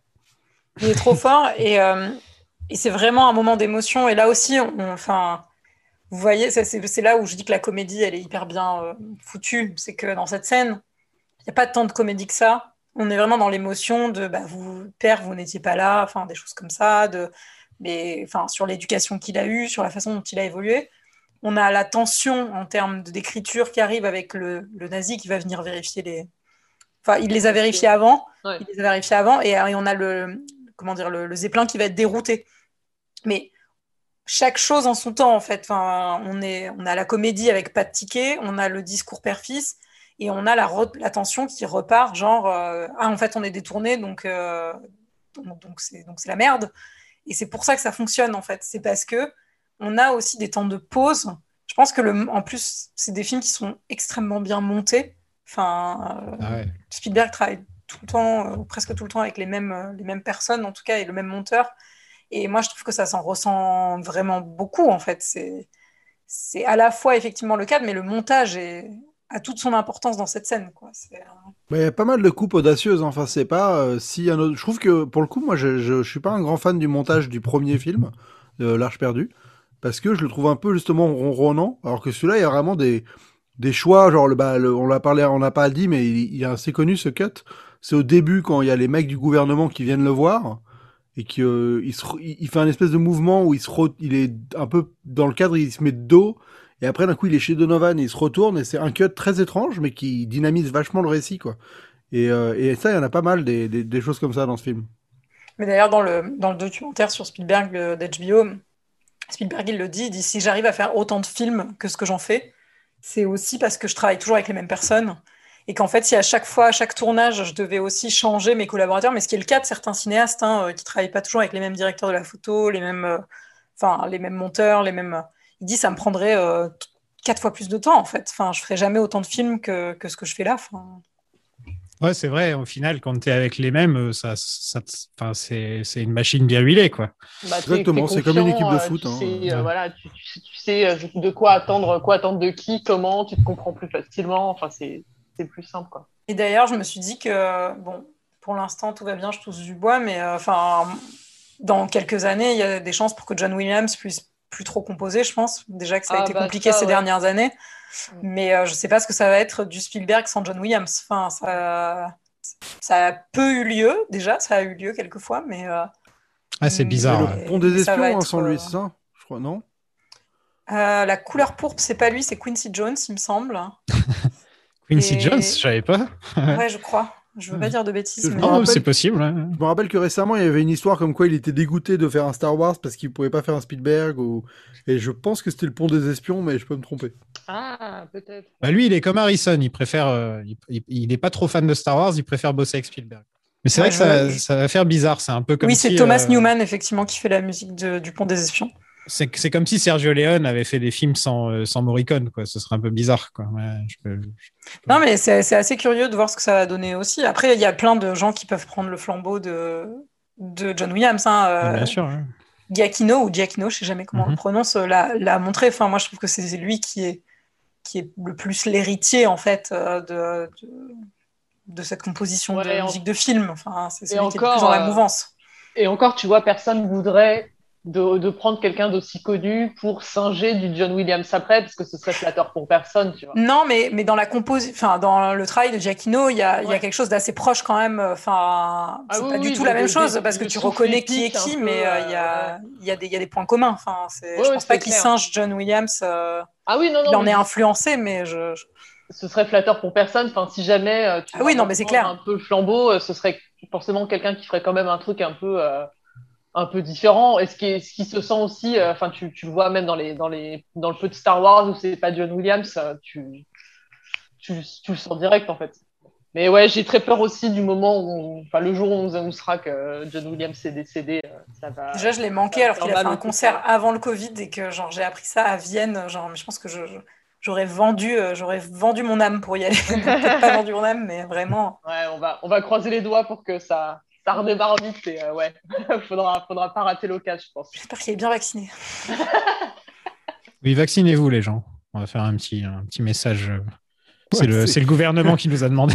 Ouais, franchement, s'il y a un mec qui se vaccine, j'ai entendu dans. J'ai entendu dans la saga, euh, il faut, que je me- faut que vac- je me vaccine. Et Sofiane, il a dit vaccinez-vous, euh, ça m'a convaincu. Quoi. Qu'on n'a pratiquement pas parlé en 20 ans. Tu es parti juste au moment où tu devenais intéressant. Ce n'est pas croyable. Père, Non, mais comment bien. vous pouvez Je suis là, maintenant. De quoi veux-tu qu'on parle? Hmm Bien. Euh, Je n'en ai aucune idée. Mais bien alors, de quoi tu te plains? Est-ce que je suis le seul à trouver que ça pique un peu au niveau effets spéciaux Ah non, là, le Blu-ray euh, ne donne pas euh, raison à cette Voilà, séquence. ouais, ouais, ouais. Voilà, la séquence dans l'avion, elle est euh, là, elle pue du, elle pue du cul. ouais. Enfin, visuellement, ça. Alors, en fait, le Oh, gros vous problème dur. de ces films, Vous c'est avez que. perdu votre âme d'enfant. Ouais, ouais, ça, ça fait longtemps. Ou en tout cas, j'ai perdu ma VHS où je voyais pas le, Ouais, la voilà, qualité des trucs ça, des c'est effets ça. spéciaux, Je pense que Mais ça maintenant, on tombe bien, voit ça ressort en Blu-ray bientôt, tu sais. En 4K, En ouais, mais 4K, bah, ouais. on va- Non, mais c'est intéressant de voir le taf qu'ils feront parce que le 2, j'avais eu des problèmes pas sur- un peu sur les effets spéciaux et sur les certaines euh, séquences de nuit avec beaucoup de grains dégueulasses. Euh, et sur celui-là, je me demande qu'est-ce qu'ils peuvent faire pour améliorer ce genre de truc parce que là, ça pique, mais vraiment les yeux, quoi. Le, le fond Ah, la, vert, scène du euh, char, de la l'avion, scène euh, du char qui tombe et qui explose, elle pique un peu aussi. Avec le petit faux bonhomme là qui tombe, euh, Oui. qui tombe avec. Oui, moi, rigolé. ça a son charme. Mais... euh, On dirait un Playmobil qui tombe à côté, ça m'a Ouais, fait c'est. Mimi, moi j'aime bien. Ouais, moi j'aime bien. bien. Euh, Il y a le plan avec l'avion derrière, façon la mort aux trousses. Voilà, c'est un Mhm. peu obligé de le dire. C'est dans tous les films où il y a des avions, de toute façon. Et, euh, et on arrive au coup du parapluie, donc ta scène préférée, euh, J'adore. Juliana. c'est fou comme Sean a quand même complète, s'est complètement débarrassé de son sex appeal dans ce film. hein. Alors que Sean, la plupart du temps, voilà, c'est euh, c'est le, le torse le torse velu, c'est euh, le mec super viril et tout. Et là, dans ce film, il l'est pas du tout. Je trouve ça, je trouve ça osé de sa part d'avoir euh, complètement euh, changé son enfin, cette image publique que les gens ont. Ah bah ça, bon après dans le même film, il, on sous-entend quand même que, il, voilà, enfin on sous-entend, on, on- on dit qu'il a couché avec la femme la plus belle du film, donc du coup ça va, tu peux te permettre de faire euh, poète poète au. Oui, au oui. Non, mais disons que s'il est charmant, c'est parce qu'il est espiègle comme un écolier. Exactement. ouais, non mais en plus tout est tout est incroyable vraiment. euh, c'est enfin, après avec la petite justification derrière, euh, c'est c'est vraiment tout est tout est mignon. Enfin, je, je trouve que les dialogues dans ce film sont absolument incroyables quoi. Vraiment, c'est à chaque fois c'est tellement C'est tellement bien fait. euh, c'est Truc de l'heure, là, tu sais, où il dit euh, tire à 11h et que l'autre il sort sa montre et tout. Enfin, c'est, trop bien, quoi, ce moment-là. Ouais, c'est marrant de voir Sean dans ce rôle-là. On est habitué, on l'a toujours vu depuis tout petit, mais il faut se mettre dans la peau des gens, quoi. Sean Connery, c'était quand même euh, l'homme le plus sexy du monde pendant une décennie, quoi. Ouais. Euh, Et là, c'est le gars qui shoot la- la- son propre avion tout seul comme un con. voilà. il est très gauche. Mais, euh, ouais. mais c'est c'est ça qui est bien, c'est que en fait, euh, ils sont très humains tous les deux et ils ont plein de défauts. Enfin, c'est-à-dire que c'est ça aussi qui le rend plus attachant, je trouve, qu'un James Bond de Indiana Ouais, Jones. ouais. C'est que putain, il fait des boulettes, c'est-à-dire qu'il va ramener le carnet, euh, il, enfin, il va, il va se planter. Enfin, et, et Sean Connery, pour le coup, qui au début a une figure un peu, euh, un peu genre inattaquable. Enfin, c'est ce, cet intellectuel, ce, ce passionné, ce machin, enfin, tu vois, très sérieux. Mais en fait, cette scène où il tire dans, la- dans, dans l'avion, c'est vraiment genre, ah ok, donc euh, les chiens font pas des chats en fait. Enfin, vous êtes vraiment genre tous les deux hyper humains et, et pas parfaits, quoi. Donc. ce que, ce, que, ce que tu dis est intéressant euh, parce que c'est vrai que Bond, avant Craig, il était toujours bien coiffé. Tu sais, il peut, il peut, il peut, il peut lui arriver peu importe quoi que ce soit, il sera toujours bien coiffé, il aura toujours, la- il sera toujours bien Oui, sapé, toujours irréprochable. hein. toujours parfait. Il a toujours le mot, le mot, euh, le mot juste. Il a toujours, euh, voilà, il, il fait rarement de conneries. Euh, Jusqu'à Craig, hein, parce que Craig c'est un peu plus, euh, Oui, il est c'est un peu plus bourrin. Voilà. Moi, je dois- bourru, je dis bourrin. Moi, je vous avoue que je n'aime pas trop Daniel Craig en James Bond. Ok, je propose Ah. qu'on arrête ce podcast. Voilà, c'était bien jusque maintenant. Non, mais justement, en fait, je trouve qu'il a pas le. En fait, moi, j'aime bien quand il y a un peu de, de charme et d'humour euh, dans, Ouais. les, dans les films. Et je trouve que vraiment, j'ai l'impression de voir un agent du KGB qui, euh, qui a pris le rôle de James Bond. Quoi. Un ressemble à côté, Poutine. euh, hein. Ouais, mais il y a- non, mais il y a vraiment un truc hyper. euh, bon, après, c'est aussi intéressant dans la façon dont il revisite les films, mais, mais en tout cas, moi, il me manque euh, ce côté un peu. euh, je vais me faire insulter. Pierce Brosnanesque. Euh, Beau gosse, quoi. euh, mais moi, j'aime bien dans ouais. GoldenEye, en fait, ce truc un peu genre, euh, ben, il y a aussi un peu de vanne. Bah. Daniel, Daniel j'aimerais qu'il se déride, mais bon, en même temps, son histoire est dure, donc. Daniel, il fait des bons films, mais le perso est pas nécessairement le plus funky, quoi. C'est Ouais. évident. Ouais, euh, après, je il trouve qu'il y a des petites blagues par-ci par-là ouais, quand même. voilà. euh. C'est- Mais c'est pas le ah, même faut, humour. ouais, faut les trouver, hein, quand même. hein. Non, mais en plus, c'est totalement, c'est un humour totalement différent, donc je pense que. Bah, je veux dire, la, la première blague du, enfin, avec lui, c'est quand même, euh, au lieu de passer par la porte, il défonce le mur, quoi. Donc ça Bah, donne le ton voilà. de, Ouais, non, mais type de blague qu'on va avoir, quoi. C'est- Elle est géniale, cette scène. euh, Dans, dans Casino Royale, quand il, quand il prend la voiture et que en fait, euh, il avec le tour, Catherine ouais. Bruno, il fait, il fait le tour Ouais, et ouais, il ouais. revient au point. C'est voilà, on- c'est c'est une blague c'est pour dire, il a fait de l'humour là, mais c'est pas le même humour. c'est pas, voilà, c'est c'est pas pareil. Mais oui, bah là, de toute façon, en plus, ce côté un peu, euh, euh, comment dire, rigolo et euh, faillible de, euh, bah voilà, je réussis pas forcément du premier coup, ce genre de choses au- aussi, c'est des choses qu'on va retrouver un peu plus tard dans des figures comme Nathan Drake pour Uncharted, où il va, il va tomber, il va avoir du mal à se raccrocher, il va, il va, il va crier quand il tombe, enfin, ce genre, euh, ce genre de choses, en fait. Ouais, humain, quoi, tout Bah, simplement. c'est ça, c'est Mm. forcément, Ah, ça, de tu toute façon, c'est- un peu plus. C'est sûr que moi, moi, je me suis fait les Uncharted il y a pas longtemps.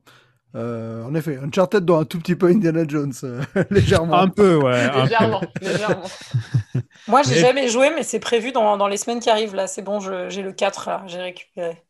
Ah, tu vas, Ça- tu vas tous te les faire, du coup, euh, d'un coup Bah, je- non, je vais juste faire le 4, parce que j'ai que le 4. J'ai que des- Et c'est grave si je fais que le 4 C'est Non, ça, ça va. Tu, tu perdras un peu, je pense, mais. Ouais, c'est- je pense que c'est c'est comme pour tout. Si tu commences par le premier, ce sera mieux au niveau de Mais le- l'attachement et du, du suivi. euh, parce que ça, Le ça- 4, il y a un peu une volonté de reboot aussi, donc ça peut. Enfin, tu vois, ils, ils te font l'origine du perso avec, donc tu, tu comprends, hein, t'es pas, t'es pas largué. D'accord. Bon, par contre, on peut parler des autres sagas, mais on ne parle pas de jeux vidéo ici. Ah, d'accord. Ah Je putain. Star Wars et jeux vidéo, ça fait Jeux vidéo, euh, non, je déconne, on parle de jeux vidéo. En plus, euh, Ouais. je l'ai fait sur Bah, Patreon, donc. Non mais Un- Uncharted, c'est vrai que, enfin, on- dans l'héritage d'Indiana Jones, c'est clairement celui qui finalement s'est imposé comme étant le plus populaire, quoi. Ouais, il y avait Tomb Raider quand même. euh, Eh bah ouais, c'est ça. Bah, Tomb Ouais. Raider, mais... enfin, c'est vrai. C'était l'original, quoi. C'est vrai, c'est vrai. Il me semble que ces gens essaient de nous tuer. Ceci, père C'est une nouvelle expérience pour moi. Moi, ça m'arrive tout le temps. Les nazis arrivent à échanger le Graal contre une voiture. Ça, c'est quand même plutôt cool comme, euh, comme Ouais. deal. ça m'a vachement fait rire. Et Sean Connery se fait capturer en essayant de sauver Marcus. Et c'est là, on a la, donc la longue scène du tank. Euh, Spielberg s'était dit euh, comment est-ce que je peux faire mieux que la scène de course-poursuite euh, avec le camion dans le premier? Et, euh, et il s'est dit euh, ce serait plus intéressant si euh, il y avait vraiment un, que cette fois il y avait un enfin que il y avait, ça, ça jouait avec un personnage à l'intérieur, un personnage à l'extérieur, qu'il y avait vraiment une une dynamique, euh, une évolution des personnages pendant la scène en fait. Quoi. Euh, moi, je trouve toujours que les scènes de course poursuite trop longues sont trop longues, mais c'est mon avis. Ah, moi, celle-là, je l'aime beaucoup. Franchement, je la trouve. euh, Ouais, je l'aime bien, mais je trouve toujours que c'est trop long les scènes de course poursuite. Mais je sais pas pourquoi j'ai ce problème avec. C'est pareil dans le premier. hein, Bah, autant le premier, je peux comprendre, mais c'est vrai que là, il se passe tellement de trucs dedans. Enfin, il y a- il y, a plein de. Pareil, il y a des blagues qui viennent rimer le truc. Enfin, rien que dé- déjà le début avec Salah qui a ses chameaux et tout. je trouve ça trop drôle, moi, ça me fait trop rire. Indy, tu trois becs avec une balle. Donc on a, on a encore de l'humour, euh, des trucs comme ça. Il tue beaucoup de gens, Indy, quand même. Hein. Ouais. Ouais, il a Ouais, un bon ouais. body count hein, dans celui-là Ouais. quand même. Enfin, il tue beaucoup de nazis, c'est pas vraiment des gens. Soyons un peu. euh, Exactement. Les nazis méritent de mourir, donc c'est bon. Voilà, enfin, je veux dire, s'il y a bien un truc au cinéma qui peut crever, c'est les nazis, quoi. Moi, j'aime bien le moment où il est Keblo, euh, il est accroché au canon euh, avec, sa, sa- son truc. En fait, le making-of de ça, c'est quand même super drôle, cette séquence où il, donc, il est traîné près du mur et il va se prendre le, enfin, le, le, le, le muret qui, qui arrive, là. Ça devait pas, pas être fun pour Harrison, ça, de se Non, prendre la il dans la tronche. Ouais, il y euh. avait des accessoiristes avec des brouettes au-dessus qui balançaient de la, de la terre au fur et à mesure qu'ils avançaient sur le petit ravin. là. C'était trop drôle. Enfin, tu vois, le making-of, c'est vraiment le rôle du gars qui doit balancer de la terre sur, euh, sur Harrison Ford sur 40 mètres.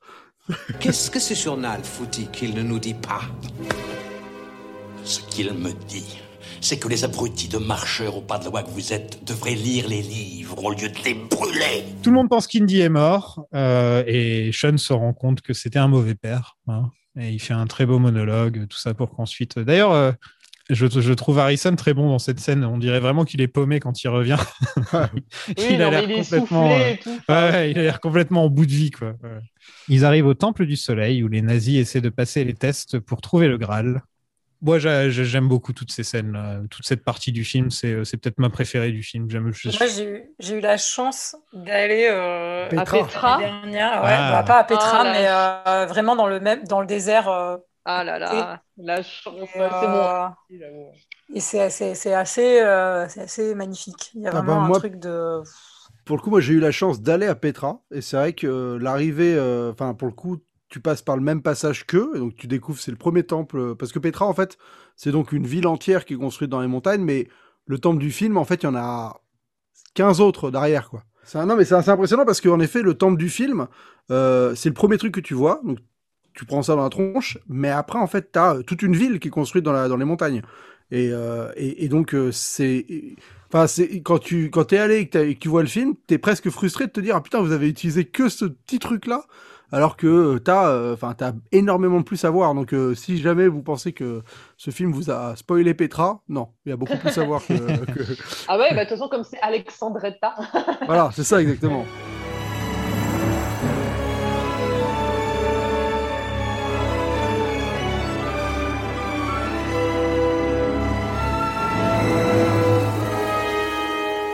Donovan tire sur euh, Senior pour forcer Junior à trouver le Graal. Euh, c'est donc- quasiment la séquence qui a fait que Spielberg a vraiment accepté. hein. Ah ouais? Ouais, c'est vraiment euh, le fait qu'il y ait ce dilemme final que en trouvant le Graal, il va, il va sauver son père, et donc en fait en trouvant le Graal, il trouve son père, enfin, et que le perso, euh, tout se... Bah, que d'un coup, tout se condense sur un sur l'évolution finale du perso avec euh, en plus la fin dont on va parler là. Avec euh, je je enfin là, il dit un truc à la fille et finalement lui fait pareil après son père le machin. Ça c'est vraiment ce qui a fait que Spielberg s'est dit là ouais ça c'est un film qui me parle. Très bien amené. Ouais, et en, plus, tu, du coup, tu continues l'affiliation avec James Bond parce qu'il lui tire dessus avec un Walter PPK, donc qui était l'arme de Sean Connery. euh. Ah, j'ai même euh, pas vu, tiens. Ouais. Ouais, Ouais, ouais. C'est c'est assez, euh, c'est assez malin, quoi. Ça, va- ça va jusque-là. Et c'est vrai que ça, enfin, ce qui est intéressant, c'est qu'il y a le rapport. C'est un truc qui est, qui est pas vraiment évoqué dans le film, mais finalement, là, qui se met à jouer beaucoup, c'est le côté sur la foi. Sur euh, pourquoi toutes ces années, euh, Sean Connery, il a, cherché le Graal, est-ce qu'il y croyait vraiment? Et finalement, son fils, il, il croit pas nécessairement. Enfin, Et là, bah, il doit quand même y croire, parce que si le Graal sert à rien, euh, si c'est juste un gobelet qui fait rien, son père, il meurt. Donc c'est intéressant que ça arrive à ce moment-là du film, je trouve aussi. Vous ne pouvez pas le sauver si vous êtes mort. Seul le pouvoir guérisseur du Graal peut sauver votre père maintenant. Le moment est venu de vous poser la question en quoi croyez-vous? Pour atteindre le Graal, il faut s'agenouiller pour éviter de se faire couper la Le tête. pénitent s'agenouille, il est humble. Exactement. Ouais, ça, cette séquence, elle est tellement bien, quoi. Il faut écrire Jéhovah en latin.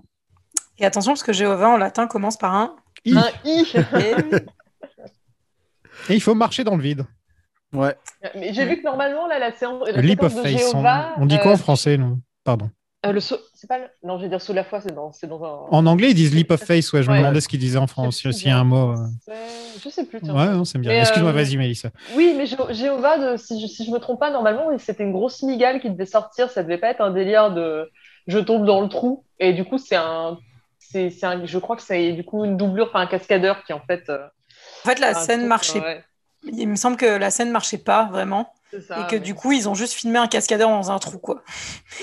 Mais au final, ça rend, ça rend bien Ça rend mieux. super Enfin, bien, je, moi, trouve, je trouve que le fait de, de tomber dans le vide, ça fait un peu plus peur que juste une grosse migale qui, qui sort. Enfin, il a, il a fait tellement pire que ça que Ouais, c'est quand même un peu plus euh, prenant, quoi. Et j'aime beaucoup l'effet d'optique aussi. Il est super bien, l'effet d'optique. Ah, il est incroyable. marche. Vraiment, il marche Ouais. à chaque fois, je trouve. Ouais, il est trop cool. c'est c'est dingue. Donc, il trouve un chevalier croisé qui est là depuis 700 ans, euh, qui est français apparemment. hein non, il n'est Ouais. pas français, c'est ça qu'ils Bah, disent au début du film. En tout hein, cas, il- ouais. les deux autres sont allés mourir en France. Voilà, ouais, c'est ça. Comme moi.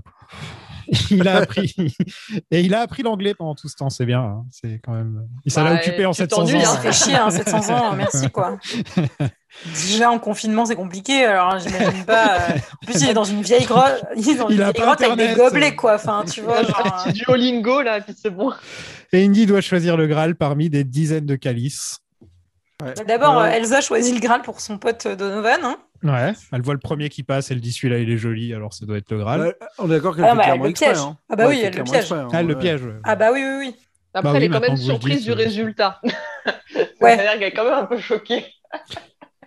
Mais oui. Et là, on a la scène flippante de fin de film. hein. On- Ah, j'allais dire, et là, on a la scène même, parce que c'est tellement la Oui. scène euh, qui, est, qui est devenue des mèmes. Ouais, bah celle avec le visage qui fond dans le premier aussi, hein, quand même. euh. Non, mais là, c'est surtout le You Choose Poorly, You Choose Ouais. Wisely qui est utilisé. Ah, je croyais que tu parlais euh. du visage qui vieillit, parce que les deux, on les voit souvent dans les mêmes. hein, euh. C'est vrai.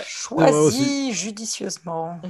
Parce qu'on a, on a trois, on a une scène flippante par film, vraiment, ou gore, ou on l'appellera comme on voudra. Dans le premier, c'est le- les visages qui fondent. Euh, dans le deuxième, c'est le cœur qui bat dans la main et qui brûle, etc. Et dans le troisième, c'est ça. Donc, euh, même question que pour tout à l'heure, c'est laquelle pour vous la plus flippante? Moi, je dirais, euh, moi, je dirais la première. Celle de Ouais. l'arche. Parce qu'il y a vraiment ce truc de si tu fermes pas bien les yeux, moi je me disais, ah, quand j'étais petite, je me disais, mais si je ferme pas bien les yeux, peut-être ça va m'arriver et tout. Alors que je sais que je me connais, je serais jamais allé boire dans un Graal que je connaissais pas. Quoi. Je serais jamais allé boire dans un Graal que je connaissais pas. Et toi, Mélissa C'est vrai. Ouais, ouais, pareil, je trouve que vraiment le, le, vi- le visage qui fond, c'est quand même plus vénère. Enfin, on, sent quand même que Donovan, euh, le vieillissement accéléré n'est pas extrêmement agréable à vivre. Ah, c'est pareil, le, vi- le visage qui fond, c'est visuellement, c'est quand même un peu plus, euh, un peu plus traumatisant. Ouais. Et toi, Zoltan Oh, bah, le cœur du 2, quand même, c'est bien dégueu, quoi. Oh, bah, Tout a été cité, c'est bien. Voilà. tout le monde est Non, content. toi, c'est quoi Parce que t'as pas dit, toi? Euh, moi, c'est chier à la bœuf. Ah. Ah, allez, cadeau Il y a le bœuf qui reprend le chapeau à la fin. Non, ça va, il lui dit non, pas, c'est- pas tout de suite, quoi, un truc dans Mais le il le genre. ramasse quand même. Ouais.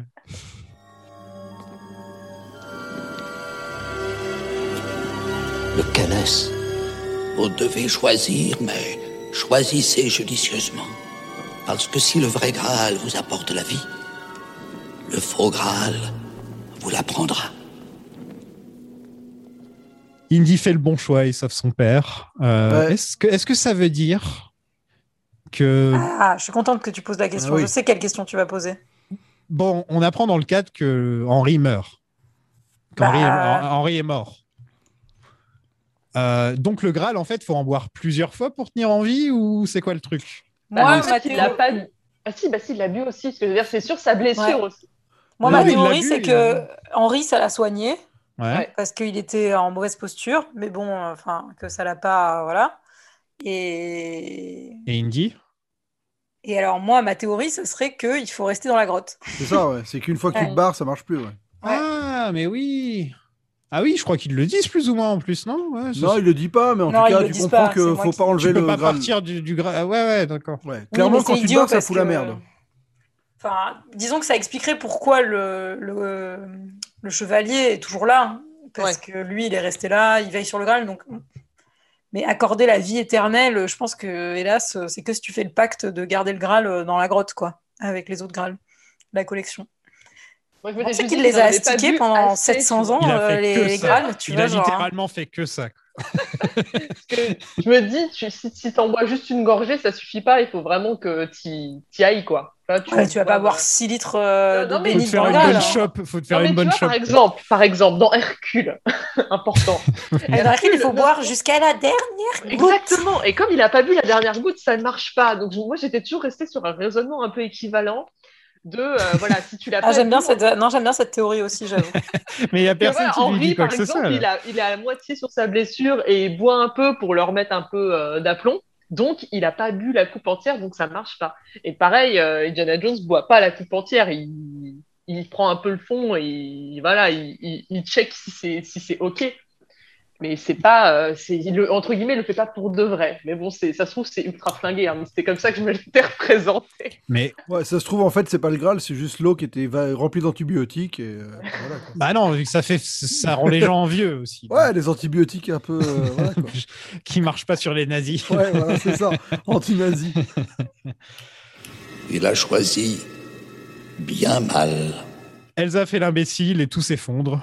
Euh, Ah là là, mais on lui a dit de pas l'emmener au-delà de la dalle. euh, pardon, mais elle écoute pas aussi quand on lui parle. là. Euh, on lui a pas parlé en allemand en criant dessus, c'est pour ça. c'est- Non, c'est- et puis là, elle, a- ses elle a ordres. clairement le.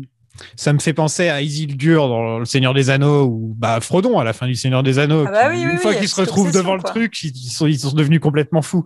Ou euh, le singe dans Aladdin quand il voit la pierre, la pierre précieuse, c'est exactement pareil. Quoi. Oui, mais bon, c'est un singe. c'est vrai, c'est un singe. C'est quoi Un son singe, excuse tu peux lui pardonner, tu vois. d'être un peu euh, influencé. Bah, c'est une nazie, écoute. Non, mais bien sûr, ça, ça a du sens euh, en plus, parce que l'autre, il vient de l'avoir tombé dans le trou, et euh, qu'est-ce qu'il fait? Il me dit, bah, il va aller, euh, il va aller essayer d'attraper le Graal. Je peux l'avoir, je peux presque le toucher.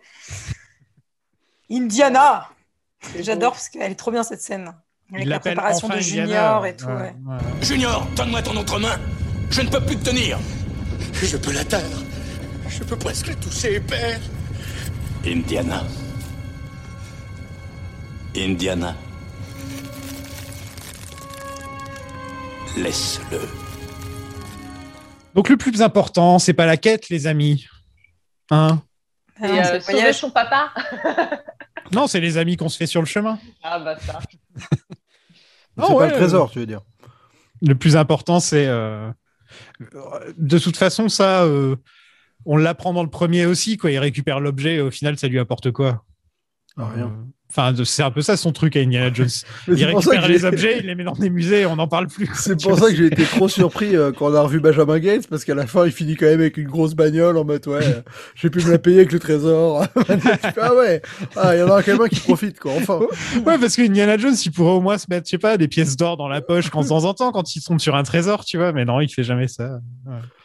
Ouais, je pense que son salaire de professeur doit être pas mal, euh, doit être pas mal non plus. Bah, franchement, pour les heures qu'il fait, je, je sais pas combien il est payé à l'heure, mais ça a le plus rentable euh, des États-Unis, quoi. C'est, euh, C'est arrangé avec Marcus. Il a plus ou moins un travail où il a pas besoin de venir du moment qu'il continue à Un venir. emploi euh, fictif, quoi. Voilà, un emploi fictif, exactement. Et ils partent en cheval vers l'horizon avec Marcus qui a pris de l'avance. Euh, donc là, on pense que c'est fini pour Indy, sauf que trois petits points. Eh oui, il y aura une série. Donc, qu'est-ce que vous avez pensé de. J'allais dire ce temple maudit? Non, l'autre. Ah non, non. l'autre. Qu'est-ce que vous avez pensé de la dernière croisade Ah bah c'est, c'est, enfin, c'est moi c'est, c'est un de mes films préférés tout court euh, dans mon dans mon top 3 de ma vie quoi. Donc euh, vraiment euh, c'est, c'est mon c'est mon film de cœur. Je suis ravie d'ailleurs euh, il y a deux ans il y avait eu des séances en plein air euh, de ciné à la pyramide oui. du Louvre. Pas près du Louvre et euh, enfin au Louvre même, enfin, pas sur la pyramide mais mais au Louvre et donc du coup je l'ai vu, je l'ai enfin je l'ai revu euh, dans ces dans ces conditions dehors et c'était euh, vraiment magique de revoir Indiana Jones euh, voilà, près, près, près du musée, quoi. C'était vraiment super beau et ce film est incroyable. Il est la, la VO est incroyable, la VF est incroyable. Enfin, du coup, on a, c'est vrai qu'on a parlé vite fait de la VF, mais c'est la, la première fois où Richard Darbois double Harrison Ford et il fait, il fait un travail extraordinaire, comme toutes les fois où il va doubler Harrison Ford après. Et tout, Mais d'ailleurs, c'est marrant parce que j'avais jamais capté que c'était euh, Céline Monsara qui, qui doublait à- Elsa vu qu'elle a l'accent. Ouais. Mais en fait, euh, ça, mais en fait, là, je sais pas pourquoi j'y ai fait gaffe, mais, mais c'est trop bien en fait, ça marche. euh, ouais, ça marche cette super bien. Enfin, tout est tout, enfin, tout est tout est parfait quoi. C'est la réunion de, de tout au niveau au niveau fanta- T'as le retour des, des nazis, euh, au niveau le, le fantastique. euh, le fantastique marche très bien. euh, les voilà tous les tous les persos sont vraiment euh, sont vraiment super. La, complicité entre les deux est super. Le, les, encore une fois, les dialogues sont, vraiment extraordinaires. C'est bien écrit, l'humour est bien dosé, les scènes d'action sont géniales. Enfin, vraiment, c'est c'est un film parfait pour moi. J'ai absolument rien à reprocher euh, à la dernière croisade. C'est vraiment mon, mon film de cœur que je pourrais revoir des centaines et des, centaines de fois sans jamais me lasser. Et ben, moi, je vais pas avoir à rajouter grand-chose, je pense que tu as à peu près, euh, à peu près tout dit. Mais euh, non, bah moi, c'est pareil. euh, C'est un de mes films préférés. Alors, je sais pas si c'est dans mon top 3, mais c'est sûr que c'est dans mon top 10. Mais, euh, mais non, non, c'est. Moi, je trouve que c'est très finement écrit et que, en fait, tout est bien à chaque poste. C'est-à-dire que les comédiens sont bien, les le boulot sur le scénario, il est super, le montage est génial. Euh, la photo est magnifique. Enfin, il y a vraiment, de- enfin, la façon dont, il filme en fait euh, son histoire, ses images, ses personnages. Je trouve qu'il y a, de l'affection. T'es content de les retrouver. Enfin, c'est. Tout à l'heure, on parlait de, la popularité des, différents Indiana Jones. Je pense que euh, y a un côté. il y a un côté hyper humain en fait dans celui-là qui, remporte le cœur des spectateurs. D'un point de vue cinématographique, je pense que vraiment le, le 1 est aussi ultra canon et euh, enfin pour des raisons différentes. Mais celui-là, euh, enfin moi, il me fait basculer parce que parce que dans les scènes père-fils, ça me fait basculer, parce que dans, dans la vulnérabilité des persos, ça me fait basculer, parce que dans ce que ça raconte, ça me fait basculer. Donc euh, non, je trouve, ça, formidable et la BO de John Williams, elle est dingue et, et je pense que c'est ma BO préférée des Indiana Jones parce que je la trouve, enfin chacun a son thème, il y a un petit, enfin c'est moi c'est c'est des, des sons qui me voilà qui m'emportent quoi. Mais d'ailleurs c'est, enfin je pense que peut-être vous l'avez déjà dit, mais euh, moi j'adore cette anecdote, elle est super connue, mais sur la façon dont John Williams a, a composé le, le thème d'Indiana Jones, c'est qu'en fait euh, il y avait donc il en a proposé deux à Spielberg et que Spielberg n'arrivait pas à choisir et qu'il a dit bon vas-y on met les deux. Vas-y vas-y vas-y donc il y a et il y a le enfin bon bref je trouve que c'est génial en fait parce que le mec il était déjà tellement talentueux qu'on t'a ah vas-y mets les deux mets les deux de toute façon euh, si je te demande d'en faire un autre c'est sûr qu'on va mettre le troisième donc euh, vas-y vas-y John. Pour parler de la VF contre la VO, euh, bon, les films de mon enfance, euh, je m'en fous, euh, VF, VO, c'est pas le problème. Mais quand même, tous les films avec Sean Connery, je les préfère en VO parce qu'il a tellement un accent écossais. Ah ouais, et là, il le cache Ouais. pas. hein. Ah oui, il assume bien, il n'y a pas de Il est hein. génial son accent. Donc, euh, rien que pour ça, si vous avez jamais vu la VO ou même entendu la vraie voix de Sean Connery, tentez-le parce que c'est c'est quand même sympa. Quoi. Et toi, Zoltan? Bah franchement, c'est vrai que j'appréhendais un peu le revisionnage parce que j'ai l'impression qu'il y a quand même parmi une certaine fanbase du... Autant le, le Temple Maudit est peut-être le film qui a été le plus réévalué depuis sa sortie, mais les- la dernière croisade, j'ai l'impression qu'il il est doucement mais sûrement, il est un peu conspué par certains quoi. Et donc j'appréhendais, en fait non, il marche, il marche de fou quoi. Ça s'arrête jamais, euh, ça voyage, moi j'adore quand ça voyage et, et c'est ce qui me frustre un peu dans le 2 et, et mine de rien un peu dans le 1. Là, vraiment, tu, tu passes de Venise à, à, la- à l'Autriche, tu vas à Berlin, après tu te retrouves dans le désert. euh, au début, tu étais, enfin, t'étais euh, sur un bateau avec de la flotte partout. Enfin, je trouve ça vraiment l'aventure, euh, pure et dure. J'adore le début. C'est un bel, euh, un, bon. Euh, pour coup, c'est du fan service, mais, mais dans la dose qu'il faut, parfaite, quoi. Cette espèce de petit délire où on te résume un perso en, en 15 minutes. Et, euh, et, la relation père-fils, elle est drôle, elle est touchante. Et pareil, on est sur une vraie quête euh, chasse au trésor. euh, je pense que c'est la meilleure chasse au trésor de l'histoire du cinéma. Quoi. Y a pas, vraiment, euh, il y a les indices, tu arrives à les suivre, c'est cohérent, c'est t'es impliqué. euh, tout- tous ces espèces d'énigmes à la fin sur euh, le pénitent, tout ça, t'es es avec lui, t'as envie de comprendre ce que ça voulait dire, et à la fois quand, quand les justifications tombent, c'est évident et c'est et enfin et ça et ça ça coule de, source. Donc euh, non, c'est un très très grand film et, clairement moi ça reste le meilleur euh, haut la main. Vous avez plus ou moins dit tout ce que je voulais dire. C'est souvent comme ça parce que c'est toujours avec moi que ça finit. Bah ouais. Et donc après, je suis là, genre, le- ok. Le peuple veut quand même savoir. Euh, le peuple euh, sera ravi d'apprendre euh, que j'ai vachement bien aimé. Euh, J'avais justement peur de me dire que ah peut-être que c'est un film trop gentil, peut-être que c'est un film avec trop d'humour, euh, ceci, cela. Peut-être disais, que c'est le retour du Jedi de, de, Déjà, voilà, quoi. je me disais, c'est peut-être un peu comme ça. Et non, pas du tout. C'est aussi bien que quand j'étais gamin. quoi. C'est euh, un super film. Euh, c'est pas un crime quand on, du tout quand on dit que c'est le meilleur des trois. Moi, personnellement, ça se joue entre celui-là et le premier. Euh, mais ça peut basculer de l'un à l'autre suivant lequel j'ai vu le plus récemment. En fait, ça va jouer à ça. Quoi. Euh, je trouve Sean Connery, enfin, la, la relation avec Harrison entre les deux, c'est la perfection totale. C'est l'idée du film. Si t'as pas ça, en fait, tu as juste un Indiana Jones classique.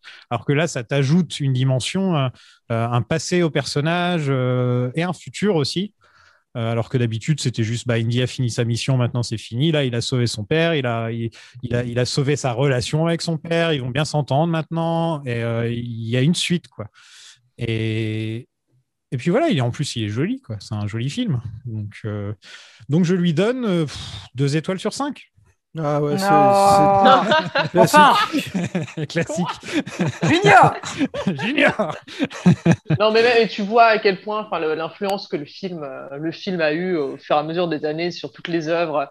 Chaque fois que tu vois euh, des, des films d'aventure ou pas, hein, mais euh, qui ont cette histoire un peu euh, d'épreuve euh, à, à, à surmonter, enfin, tu, tu vois que c'est toujours en fait, euh, entre guillemets, singé sur la dernière croisade. C'est c'est toujours. Mais même les répliques. Abrams hein. comme ça, quoi. J'ai J.J. Abrams, quoi. Enfin, Ouais, mais c'est dingue. Mais sur plein de trucs, j'ai vu euh, le dernier euh, film euh, Lupin qui est sorti, euh, le film, le film d'animation. Et, euh, et là, vraiment, il y a aussi, euh, donc sans trop spoiler, hein, mais voilà, il y a, il y a aussi, il y a, il y a vraiment la, la trame, c'est, on dirait, euh, la dernière croisade euh, euh, fait par des Japonais, quoi. C'est- c'est, vraiment incroyable de se dire, euh, voilà, le film est sorti en 89 et tu peux, tu peux revoir un peu tout ça, euh, vraiment, euh, Ah, cette faudrait que je même structure euh, plein de fois, quoi. Mais même, euh, enfin, c'est vrai que pour qu'une réplique comme ça placée dans un musée, euh, tout le monde ait l'impression que ça vient du premier film. C'est que le film, euh, enfin, tu vois, il, il est pas anodin, quoi. Il marque quand même. Il y a un côté où, où il incarne Indiana Jones, quoi, autant que le premier finalement. Bah, en fait, il y a, y a deux phrases qui vraiment définissent Indiana Jones. C'est les serpents. Je déteste. Il fallait que ce soit des serpents. Et, euh, et ça, ça, ça place est dans un musée. Ouais, et les, les nazis, je hais ces gars. Et les nazis, je. Voilà, ouais.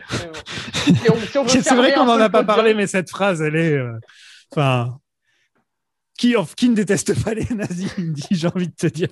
Ah, bah, plein de gens Oui, sur il y a plein de gens, je sais. Oui, oui, sur Twitter. Ah, surtout en 39, hein, ils étaient, ils étaient quelques, quelques-uns en 39. J'ai quitté Twitter d'ailleurs et j'ai jamais été aussi bien dans ma peau depuis que j'ai quitté Twitter. Je suis bien en paix avec Ma moi-même. peau est plus belle. Ah ouais, mais je brille, je brille. Et toi, Junior, qu'as-tu trouvé? Junior, père, S'il vous plaît, qu'est-ce que ça veut dire C'est c'est Junior? C'est comme ça qu'il s'appelle. Henry Jones Junior? Moi j'aime Indiana. On a appelé le chien Indiana. Peut-on rentrer, s'il vous plaît, maintenant? Le chien? Tu t'appelles comme le chien? J'ai des souvenirs bien émouvants de ce chien. Bah merci à vous deux d'être venus, de nous avoir rejoints. C'était Bah, super sympa. Bah, C'était un vrai plaisir euh, quand il s'agit de parler de Steven Spielberg, de toute façon. Euh. On te fera signe pour les. Jurassic Park, hein, j'imagine, vu que c'est la seule autre saga qu'il a Euh, faite. de vous pouvez me façon. faire signe, mais que pour le 1, je pense. Que pour le un, ouais. Mais du coup, tu t'as pas, t'as pas décidé, donc du coup, qui est qui, qui entre Juliana et, et moi et Elsa Schneider, laquelle est Marion Ravenwood? Est-ce que tu as une préférée? Julie, est-ce que. Ah, hmm, moi j'aime beaucoup Marion parce que. Et Willy? parce que- Non, pas Willy.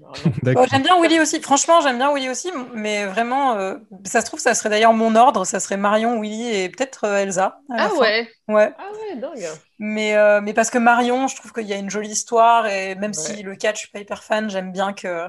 Enfin, il y a une réplique à un moment où elle lui fait, euh, enfin, je sais pas, je sais plus, il lui dit en gros, il y a eu d'autres femmes. Ouais. C'était quoi le problème avec les autres femmes? Et il, je sais pas, il lui répond, le, le problème c'est qu'elles Elles n'étaient étaient pas, pas toi. elles étaient pas toi.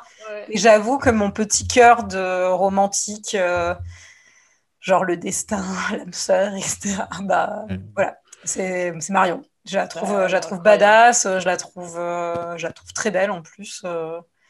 et j'aime bien, elle lui tient tête aussi, mais pas, enfin, non, je, je trouve que c'est un très beau personnage. Et elle est pas nazie. donc. Et elle est pas nazie, euh, qui plus est en bonus. euh, enfin, voilà.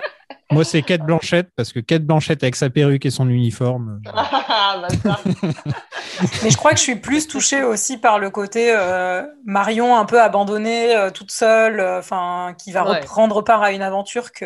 En fait, je comprends le combat d'Elsa parce qu'il y a vraiment un truc de hyper, euh, comment dire, hyper euh, intéressant aussi de personnage. De je suis fascinée, euh, je suis moi aussi, euh, enfin.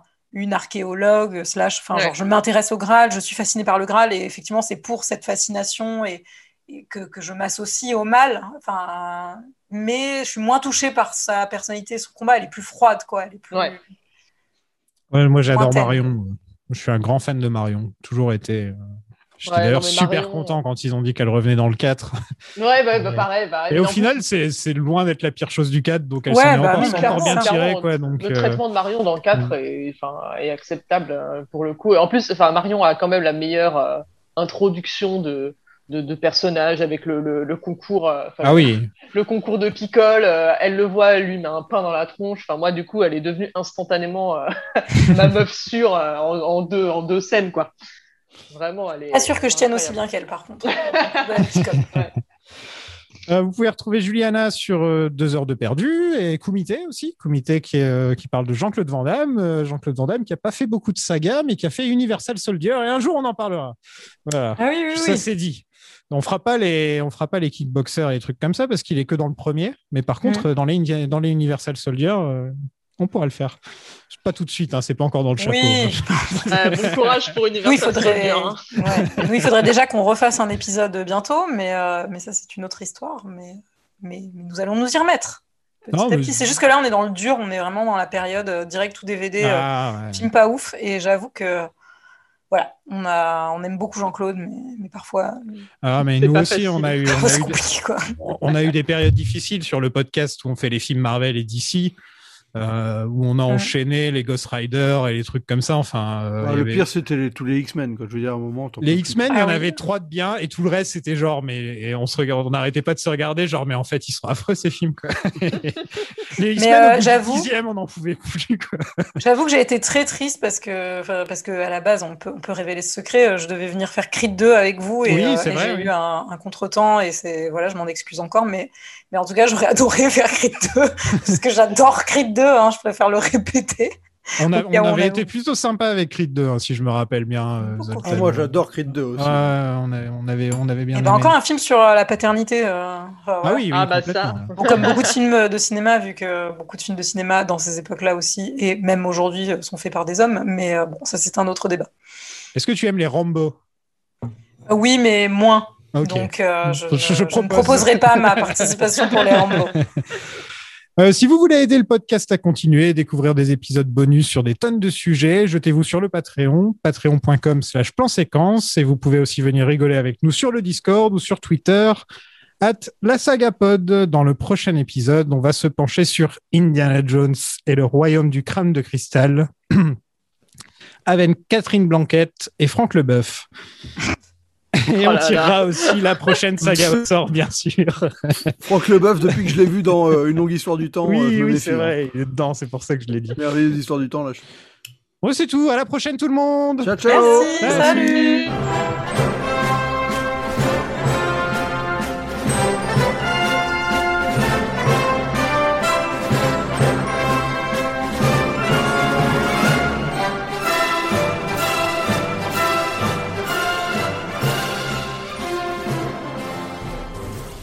Junior Oui, père.